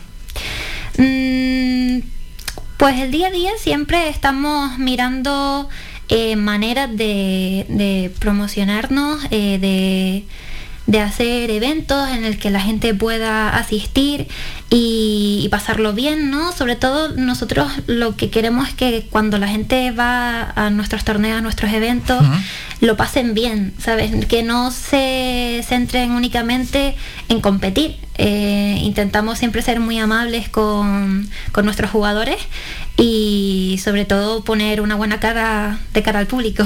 Vamos a hablar de esos eventos, Carla. ¿Cuáles son? Eh, bueno, normalmente estamos más frecuentados, o sea, frecuentamos más hacer eh, torneos como tal del videojuego Super Smash Bros. Ultimate. eh, de Pokémon, de último nos estamos comenzando a desenvolver con ellos, del Clash Royale también, del LOL y de, de FIFA tenemos pensado también hacer algún que otro en un futuro. Pero sobre todo de Smash Bros. es lo que estamos haciendo actualmente, más que nada por el tema de la pandemia, que ahora está muy complicado eh, organizar este tipo de eventos, así que eh, lo que se puede, se puede. Mm, Ahora, en tiempos de pandemia, ¿cómo es la organización? Eh, está un poquito limitada, la verdad. Ahora con el tema del aforo, eh, pues normalmente nos viene mucha gente a participar, entonces tenemos que tomar evidentemente medidas preventivas para que no se junte mucho la gente y para que haya una serie de precauciones que luego no nos vayan a perjudicar en un futuro. Y eso nos conlleva a que eh, pues no lo hagamos muy habitualmente, sobre todo porque ahora mismo estamos a nivel 4, si no me equivoco. Sí, sí, sí. Y estamos ahora mismo con una pequeña pausa hasta que nos den un previo aviso de cuándo podemos volver. Sí, que bajen los contagios, que baje la presión hospitalaria, que bajemos de nivel y que ya se pueda organizar con, con más garantías y sobre todo con menos restricciones. Sí. Está claro. Al final, eh, los competidores, los participantes, ¿de dónde llegan? ¿Quiénes se suelen acercar a, esta- a este tipo de eventos? Pues normalmente eh, de aquí, de la comunidad de Canarias, viene gente de Tenerife, hay mucha gente, eh, bueno, la comunidad como tal, pues se se mueve de isla en isla cada vez que hay eh, un torneo y demás. También nos viene, nos viene gente de la península. y, y pues aprovechamos ese tipo de ocasiones para, para darle visibilidad, por ejemplo, en los streaming y demás, y pues así que la comunidad de Canarias diga, ay, este chico es de la península, tal, no sé cuánto, vamos a conocerlo, y pues hacemos piña también. Sí, ir estrechando lazos, ir conociendo Sí. gente, ¿verdad? Y ir expandiéndose un poquito más. Bueno, Al pues es igual- para estar contentos, ¿eh? Sí, sí, la verdad es que sí, estamos muy contentos. No solamente porque nos viene gente de fuera, también nosotros nos preocupamos de ir afuera a hacernos conocer, ¿no? También hay que ir, claro, claro, un poco como corresponder, ¿no? Lo que Sí. organizas, te gusta que vengan, pero Claro. cuando hay cosas, también ir. Hombre, y que para eso uno entrena y para eso uno se está preparando. Claro, es que después de todo es a lo que ellos están dedicando, más allá de sus vidas personales. Y, y pues nada, si lo quieren llevar a un, a un nivel mayor, pues bienvenido sea. Y que cada vez hay que entrenar más, ¿eh? Sí, y sí. más, es, eh, más especializado ese entrenamiento. Sí, la verdad es que dependiendo de, de qué juego, evidentemente, pues te, te lleva una manera de hacerlo, una rutina distinta en cada juego, ¿no? Eh, sí es cierto que hay mucha competencia en, en algunos videojuegos en específico y otros a lo mejor que no, pero que igualmente el nivel sigue siendo alto. Hmm, Sí, sí, hay una competencia enorme. Sí. Es que, buah, es, es, es brutal y parece, hombre, me imagino que cada vez es más, ¿eh? La competencia. Sí, sí, la verdad. Porque se van sumando nuevos competidores y encima los competidores que están claro, van perfilando y van aumentando su nivel. Sí, siempre intentan superarse. ¿Qué tal eh, en cuanto al archipiélago, las comunidades gamers que tenemos? Hombre, no es fácil la pregunta, ¿no? Pero mm, así a grandes rasgos, las principales que hacen, sobre todo por mostrárselo a los oyentes. Eh, las comunidades gamers, mm, ¿te refieres a, a cómo son ellos habitualmente? O... Sí, o cuántas hay, lo- las principales actividades que hacen también. Bueno, aquí en su Canarias, funcionamiento. aquí en Canarias, eh, pues no, no somos tantos como en la península, evidentemente, ¿no? Pero tenemos un buen número de, de participantes y, que- y que se, que bueno, que, que son activos en, en la comunidad, ¿no? Eh, que que bueno, mm, siempre se están moviendo constantemente a la hora de hacer torneos, de eventos y nos ayudan a nosotros eh, también, a Skull Gaming, eh, pues echándonos una mano en redes sociales y, y más como eso de tener conectores y demás, son muy amables con nosotros y, y nada. mm, Todos aquellos que y los que, por ejemplo, un mensaje vamos a lanzar, ¿no? Para aquellos que están empezando en el, en el gaming, en los esports, que están solos, que se sienten un poquito solos, lo mejor es que se acerquen a pues a ustedes, a los clubes, a las asociaciones, creo Sí. yo, ¿no? Porque uno, bueno, pues solo si ve que ya tiene cierto nivel y que le gustaría estar con más gente y poder compartir conocimiento también y poder avanzar, Claro, después que de todo, después de todo. una oportunidad que, que les brindáis que yo creo que es que es, es muy muy Sí, el interesante. tema que conozcan a gente, que a través de los videojuegos pues hagan amistades, que se creen vínculos, que disfruten sobre todo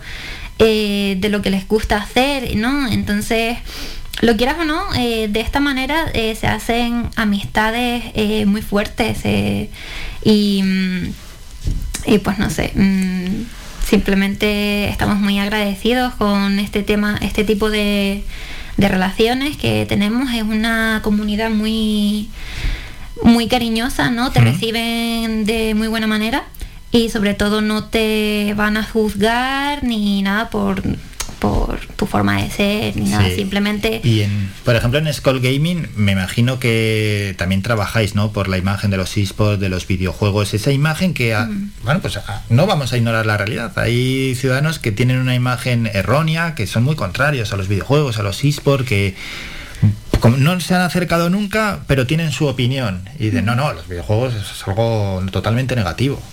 Claro, hay mucha gente que piensa que los videojuegos, los videojuegos como tal influyen de mala manera a la gente y que eso conlleva a que tengan comportamientos a lo mejor agresivos o, o malas influencias, ¿no?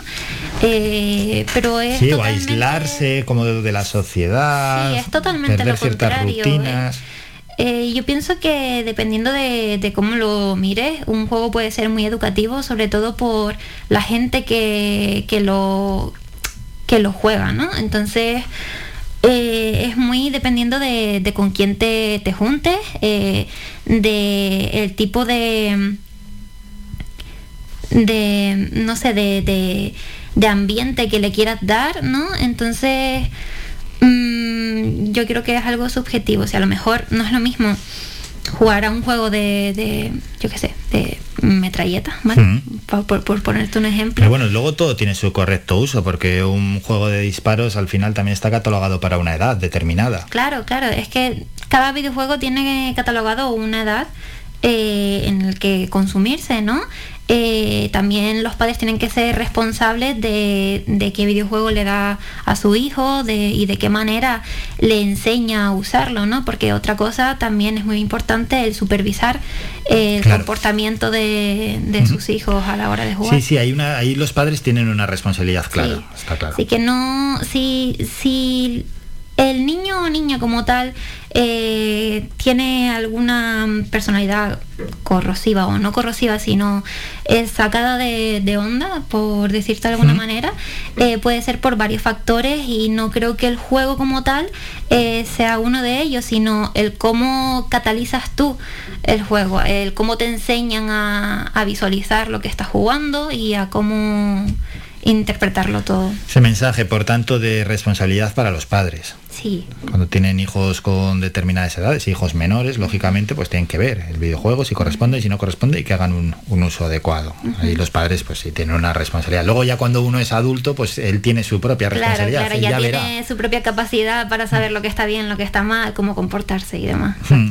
En Skull Gaming, ¿cómo valoráis eh, la presencia también de la mujer, la figura femenina en el videojuego? Eh, consideramos que es algo bastante importante, de hecho eh, nos alegra mucho cuando hay alguna figura femenina en los eventos, porque normalmente suelen ser siempre chicos, ¿no? Entonces da como una cara fresca a la hora de... Ya, pero si hay muchas mujeres jugando.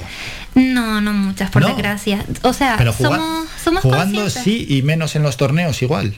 Mm, jugando no tenemos a mucha gente, al menos aquí en Canarias, Hmm. eh, que sea de género femenino. Eh, sí es cierto que hay chicas que van a los eventos, a los torneos y visualizan lo que viene siendo pues precisamente el torneo, pero participar como tal mm, no Ya, participa ya. la mayoría. No, lo decía, como a otras personas que han pasado por la sección, sí que han incidido en que la mujer, bueno, pues que sí que tenía una participación importante en los eSports y en, bueno, en el mundo gaming, pero bueno, lo que se ve en lo, en lo que es en los torneos, en comparación con los hombres, la diferencia es grande, ¿no? Sí, es muy grande, la verdad. De todas formas, eso no quiere decir que cuando hay alguna mujer mm, no estamos contentos, ¿sabes? O sea, nosotros estamos más que contentos de recibir a una figura femenina, eh, por lo que te dije antes, ¿no? Es una es un aire fresco, ¿no? Un- una cara nueva, básicamente, y, y que nos alegra mucho el saber que, que hay chicas que, que le gustan y se interesa por la competencia de videojuegos. Más que nada porque nosotros somos conscientes de que hay muchas chicas, muchas chicas que juegan a videojuegos, pero muy pocas, por desgracia, se animan a, a competir eh, por el tema de, Vale, vale, ahí de está las la redes clave. sociales, de lo Sí, que sí, dice sí, la gente y demás. Ahí está la clave, que el porcentaje de las que compiten en proporción con las que sí que juegan es, es mucho menor que el de los hombres, ¿vale? Sí, ahí está, en ese, en ese balance está la clave. Sí. Bueno, ¿y esto hasta dónde, hacia dónde va a ir y hacia dónde queréis ir con Skull Gaming? Bueno, pues nosotros actualmente simplemente estamos intentando fomentar lo que, lo que ya mencioné en su momento y darnos a ver y más adelante que surja lo que tenga que surgir, ¿no?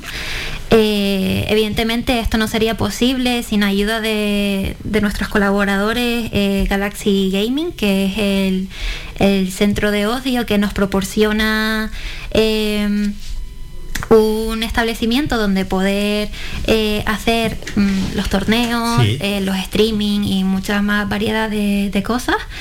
Eh, sino también gracias a Inexus, una tienda de informática que nos proporciona el material en muchas otras ocasiones cuando a lo mejor nos vemos a falta de, de ello. Qué bueno.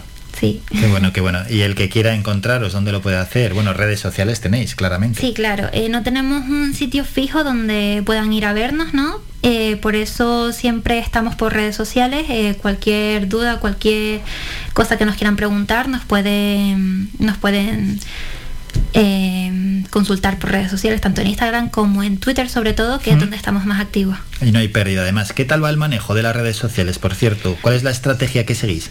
Eh, bien, eh, nosotros intentamos estar activos casi diariamente en redes sociales y a lo mejor, aunque no estemos organizando algo como tal, pues dar a ver que algún jugador de nosotros está compitiendo en, en tal torneo, en tal sitio y, y a lo mejor eh, en caso de que no haya nada que podamos estar publicando de ese de ese calibre pues Sí, como esa simplemente promoción. sí simplemente el, el, saluda- el saludar no el estar ahí presentes que la gente sepa que estamos todavía activos y pues básicamente un poquito de todo subimos Bueno, y este año 2022, ¿cómo se presenta? ¿Qué, qué hoja de ruta os habéis marcado ya para terminar? ¿Y, y qué os gustaría? Claro, todo esto depende de la pandemia. Mm, mm, Nosotros tenemos la ambición de comenzar a hacer eventos a, a nivel más grande, ¿no? No, no quedarnos en, en un pequeño local, queremos darnos más visibilidad. ¿Cómo podría ser un evento grande, grande? Em, Pues bueno, para ponerte un ejemplo, eh, no sé si sabes la existencia del Festival del Manga aquí en Canarias que se solía hacer una vez al año. eh, y bueno, básicamente no solamente engloba los videojuegos, sino otras categorías más. Eh, pero allí, por ejemplo, se hacen torneos y, y el evento es muy grande, es a nivel, a nivel muy grande, te viene a la televisión y demás. Nosotros ahora mismo nos gustaría hacer algo por el estilo, ¿no? Eh, pero únicamente dedicado a los videojuegos, sin, sin englobar otras categorías como podría ser el anime, el manga y Sí, sí, sí, sí. Algo muy focalizado y, Sí. y que esté claro de lo que se va a hacer. Exacto. Bueno, pues hay que trabajar a por ello. Mm, Bueno, muchísimas gracias y nada, un placer estar aquí con ustedes el día de hoy.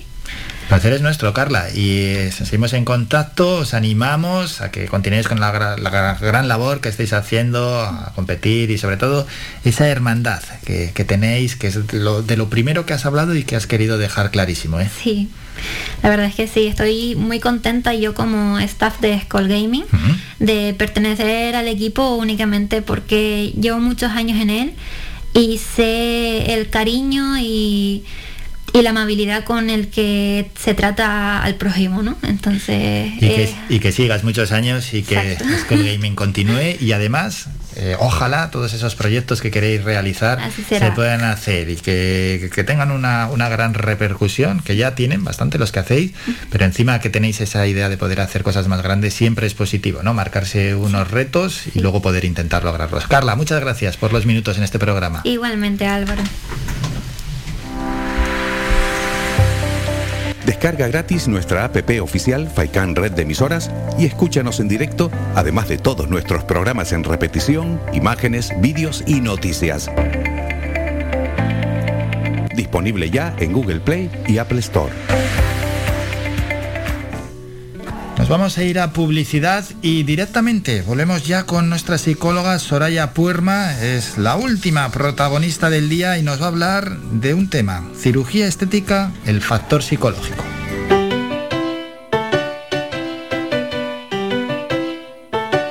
Estás escuchando Faikan Red de Emisoras Gran Canaria. Sintonízanos en Las Palmas 91.4. Faikan Red de Emisoras. Somos gente. Somos radio.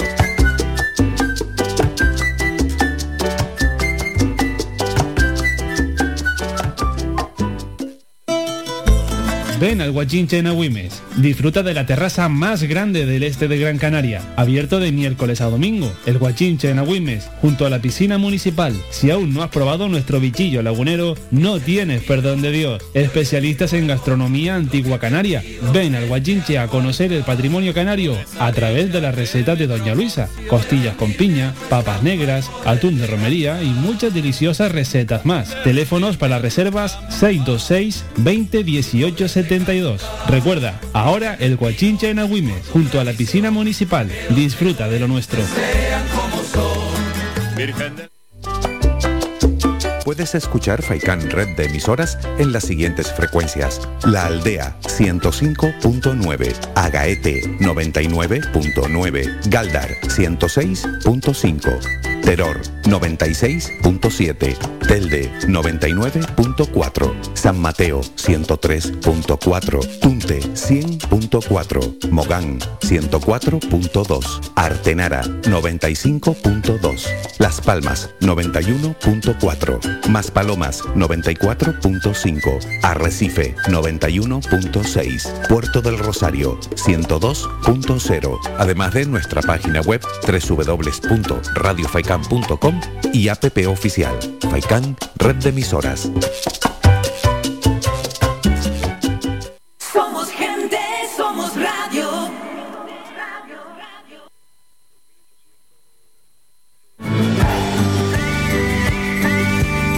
Escuchas Las Mañanas de Faicán con Álvaro Fernández.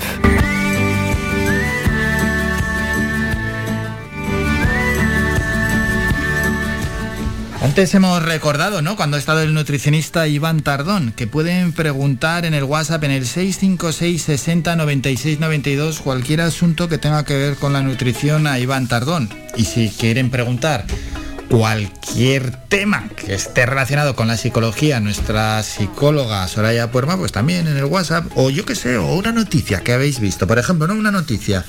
Es que he leído esta noticia, tiene que tener una relación un poco con la psicología. hay cientos de noticias.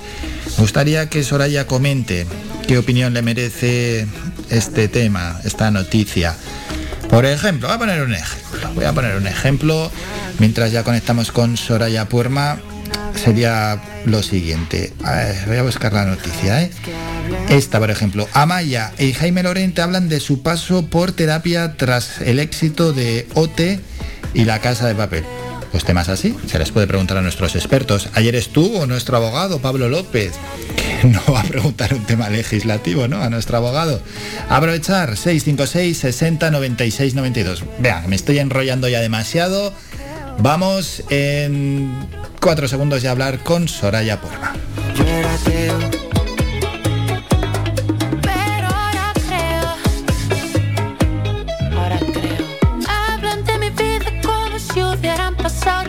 Por ella.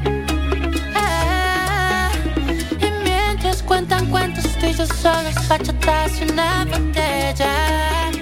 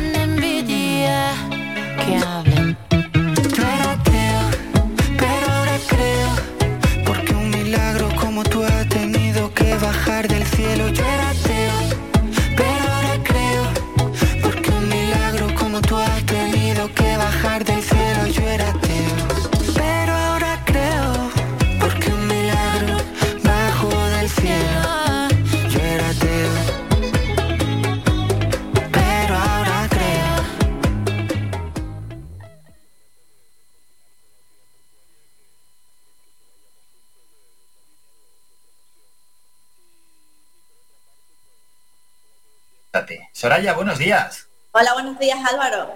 Bueno, ¿qué tema tenemos para hoy? Bueno, hoy vamos a hablar de un tema bastante actualizado, que es sobre las cirugías estéticas, pero desde un enfoque psicológico, que creo que ese es el que menos se nombra.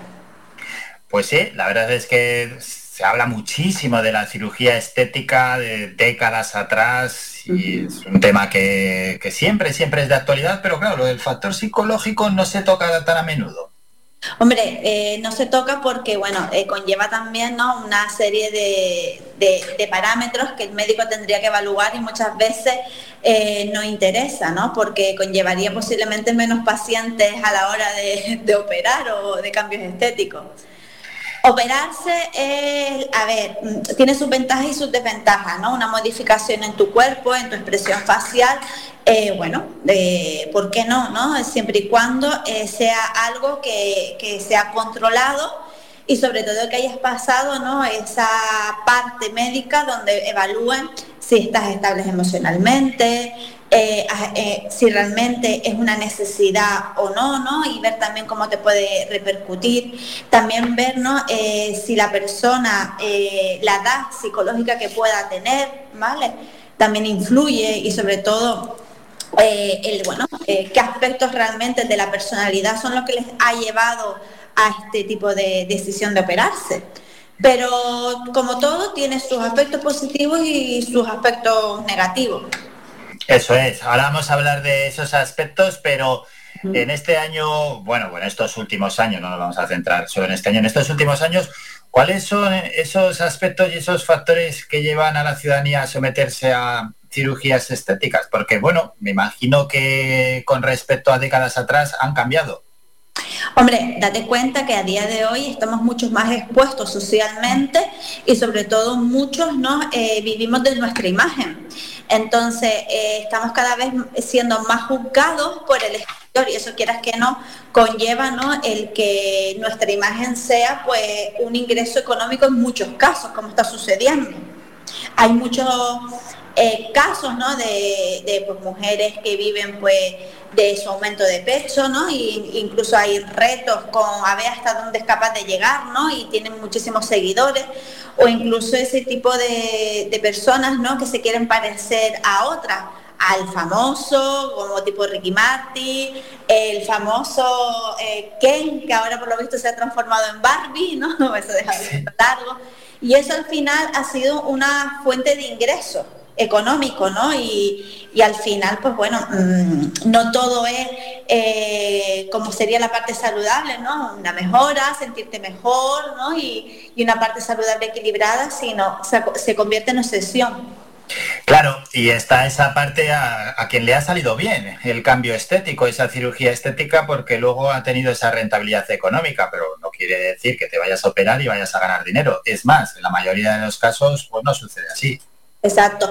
Muchas veces, aunque digamos que le puede salir bien y que eh, consiguen dinero, eh, cuando tú realmente eh, has visto entrevistas de ellos, y esto lo dicen, que al final o no se reconocen, o mujeres que, como comenté antes, eh, se operan el pecho de manera desmesurada, y ellos te lo dicen, dice, yo realmente me duele la espalda, yo no quiero esto, pero a día de hoy lo tolero por lo que me, me supone a nivel económico, ¿no? Los ingresos famosas, ¿no? Eh, tipo Angelina Jolie, que al final, pues, eh, por antecedentes de cáncer de mama, se, al final se operó y se quitó, ¿no? O, o incluso, eh, ¿cómo se llama? Pamela Anderson, ¿no? Que también físicamente le estaba ya dañando y decidió reducirse.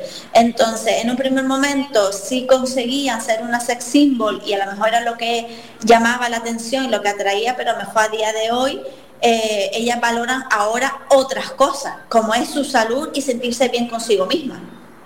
Eso es, sí, sí, valoran eso seguramente por encima, como estamos diciendo, de esos cambios que tuvieron.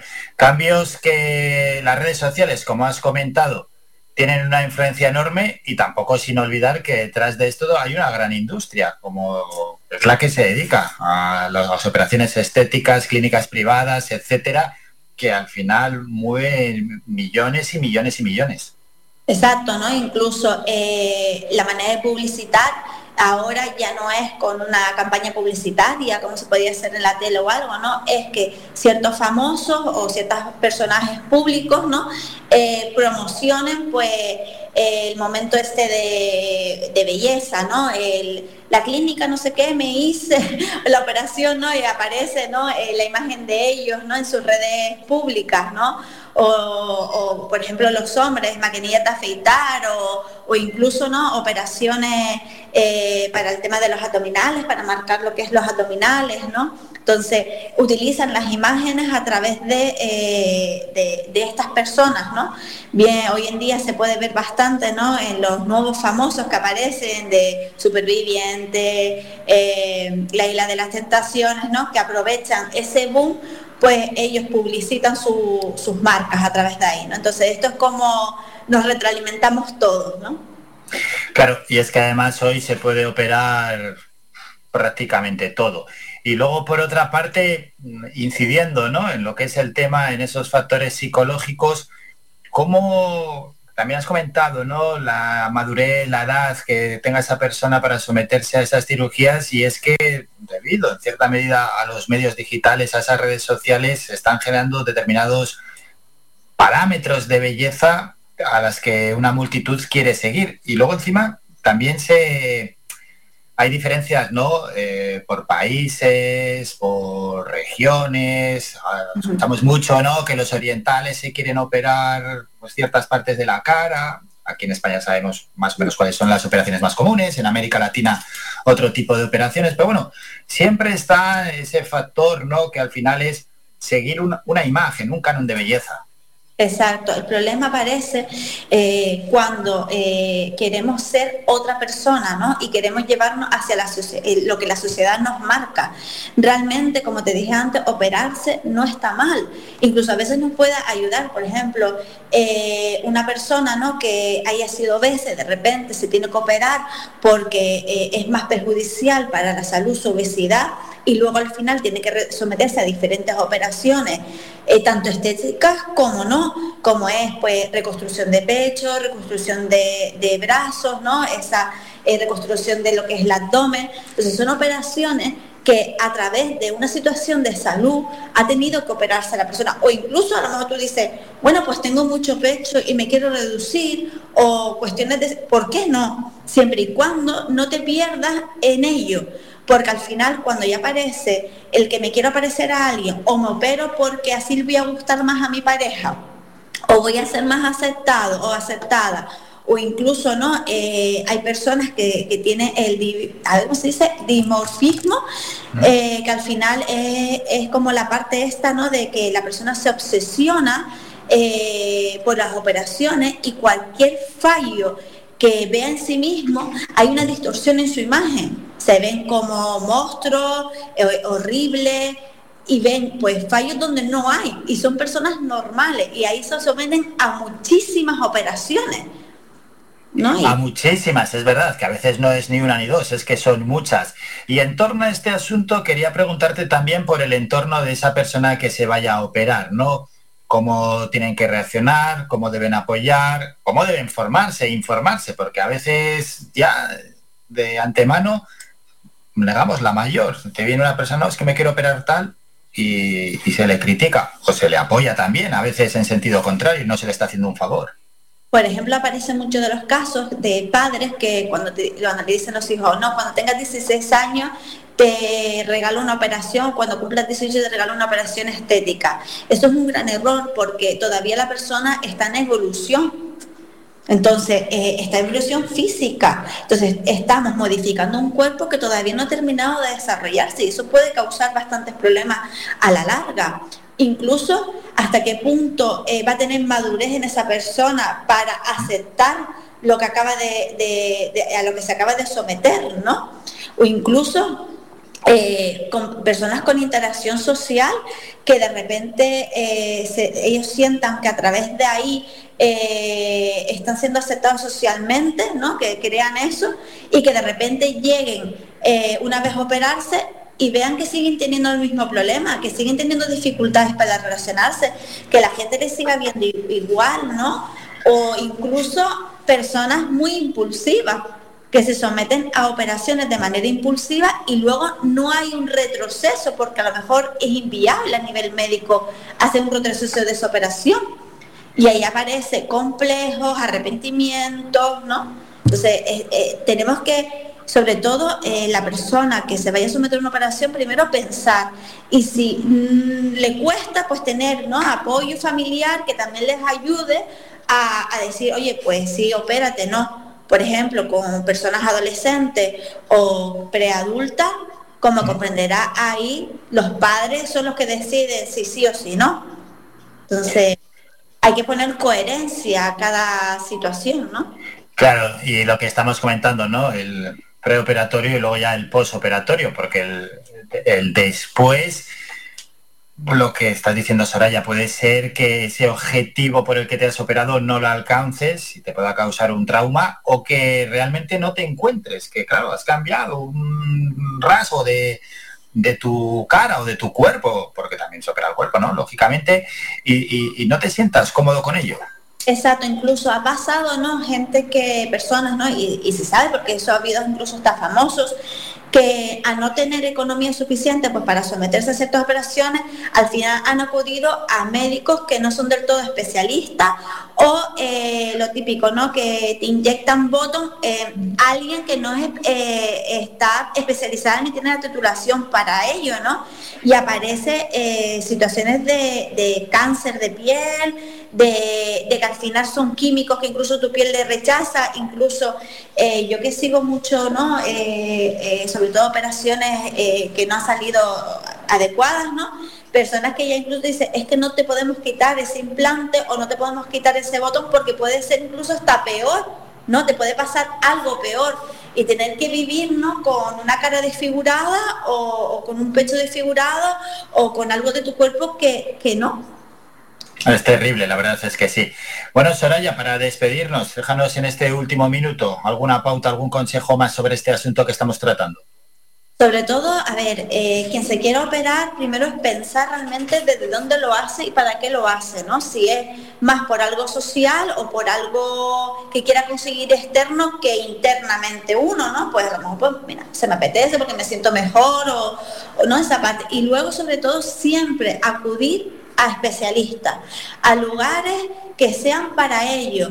No, a veces ahorrarte mil, dos mil euros es a lo mejor amargarte el resto de tu vida o incluso, como ha pasado en casos, perder la vida en mitad de un quirófano porque te pones en manos de personas que no son especialistas, ¿no? O incluso generar una enfermedad mayor, ¿no? Como puede ser un cáncer o un rechazo en tu cuerpo de lo que te acaban de implantar como digo yo, siempre con cabeza, eh, pensar y sobre todo apoyarse en personas ¿no? que a lo mejor pues, bueno, te puedan recomendar o te puedan eh, eh, apoyar en dónde ir. ¿no? no hay prisa, hacerlo con calma, con tranquilidad, no a la primera de cambio, ¿no? Y, cuando es cuestión de salud o cuestión de, de algo con tu cuerpo, no escatimar, es decir, no ahorrar, como dije antes, mil euros para que luego estés toda tu vida amargado, ¿no? Y sobre todo importante, al final, eh, quien te quiere, te quiere por cómo eres, ¿no? Y quizá también empezar a, valorarse, ¿no? Y, bueno, si alguien se quiere retocar, también me parece bien. También, también, que conste que no estamos en contra de la cirugía estética y estamos muy a favor de querer a la persona como es y uno quererse a sí mismo también como es. Soraya, como siempre, todos los miércoles, un enorme placer. Nos citamos ya para la semana que viene. ¡Feliz semana! ¡Feliz semana, Álvaro!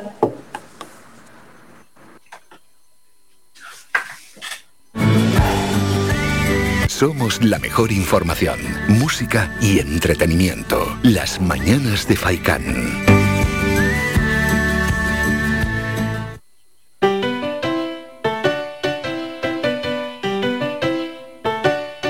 Estás escuchando Faikan Red de emisoras Gran Canaria.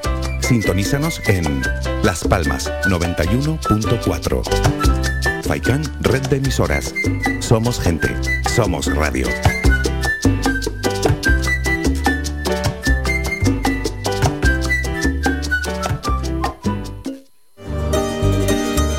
mejores carnes asadas en el asador horno tradicional con una leña seleccionada te lo ofrecemos en el restaurante Grill El Alpendre de los Abuelos. Contamos con una amplia variedad de entrantes, ensaladas elaboradas con productos locales. No olvides preguntar por nuestros postres caseros. En el restaurante Grill El Alpendre de los Abuelos ponemos a tu disposición nuestra amplia sala y experiencia para cualquier reunión de amigos o empresa.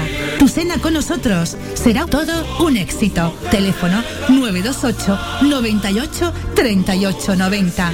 Estamos ubicados en la calle Ancor número 5 en Mar Pequeña, al lado de Radio Faicán.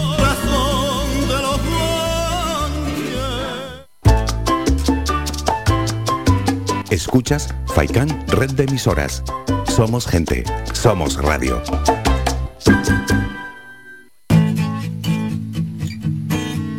Somos música somos información. Somos entretenimiento. Somos vida. Somos Radio Faicán. Somos gente. Somos radio. Somos gente, somos radio.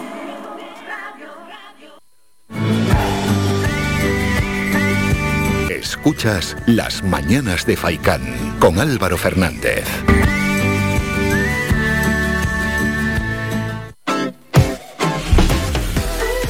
Como siempre cerramos el programa con las últimas noticias de agencias las más cercanas y luego las de ámbito general y nos vamos con dos medios digitales. Empezamos por agencias. El número de parados en Canarias crece en 4.337 personas en enero hasta situarse en 207.156 desempleados. Rescatan a 200 inmigrantes, entre ellos 8 menores, a bordo de cuatro pateras en aguas próximas a Canarias. Canarias registra 1.545 positivos por coronavirus y 9 fallecidos en las últimas 24 horas. La Seguridad Social pierde en el archipiélago 9.939 afiliados en enero hasta situarse en 821.980 ocupados. Y Pedro Martín admite que el tren del sur de Tenerife es un dineral y no se impulsará en este mandato. De ámbito general, Val dice que Ciudadanos apoyará la reforma laboral si se mantiene coma por coma y no se promete o cede alguna cosa. Robles responde al no a guerra de sus socios será no a guerra. Bueno, déjense de eslogan y trabajemos por la paz de verdad. A ver esta noticia entrando más en profundidad. Un segundín. No a guerra, no, que está mal puesto el titular. No a la guerra, como ha sido toda la vida. Vamos con más asuntos. Sánchez asegura que la estabilidad política está garantizada al margen de quien apoye la reforma laboral. Y el paro sube en 17.173 personas en enero, su menor alza en este mes desde 1998 con récord de contratos fijos. Canarias 7.es. Las Palmas de Gran Canaria trabaja en una gran cabalgata de carnaval en julio. La voluntad de que el carnaval callejero de la capital Gran Canaria no coincida con el de otros municipios llevará los actos populares al mes de julio. La familia de Juan y Ramos no duda de la responsabilidad de Miguel en su muerte. Los ingresos diarios por COVID caen a la mitad en 10 días, pero la presión hospitalaria persiste. El paro sube un 2,14% en enero, pero baja un 25,8% en el último año. Y ya en la provincia.es, 6 de cada 10 autónomos isleños cotizarán más con la reforma escriba. El gobierno hace un último llamamiento a sus socios para aprobar la reforma laboral. El sí crítico de Coalición Canaria y Nueva Canarias a la reforma laboral apuntala la mayoría de Pedro Sánchez. Los emprendedores desafían la crisis y llevan el autoempleo a su techo histórico y la Seguridad Social abona 88,4 millones en ayudas para autónomos. Nos vamos, regresamos mañana. Recordamos que a la una llega el doctor José Luis Vázquez y a las 2 de la tarde Faicán Deportivo con Manolo Morales y toda la información deportiva con grandes colaboradores, información y opinión deportiva. Saludos de Mingo Montes de Oca en el apartado técnico y también de mi parte de Álvaro Fernández y mañana jueves como siempre a partir de las 8 y media de la mañana. Hasta entonces que pasen un gran día, un saludo, adiós, adiós. Ha escuchado Las Mañanas de Faicán con Álvaro Fernández. Le esperamos de lunes a viernes de 8 y media a 11 y media.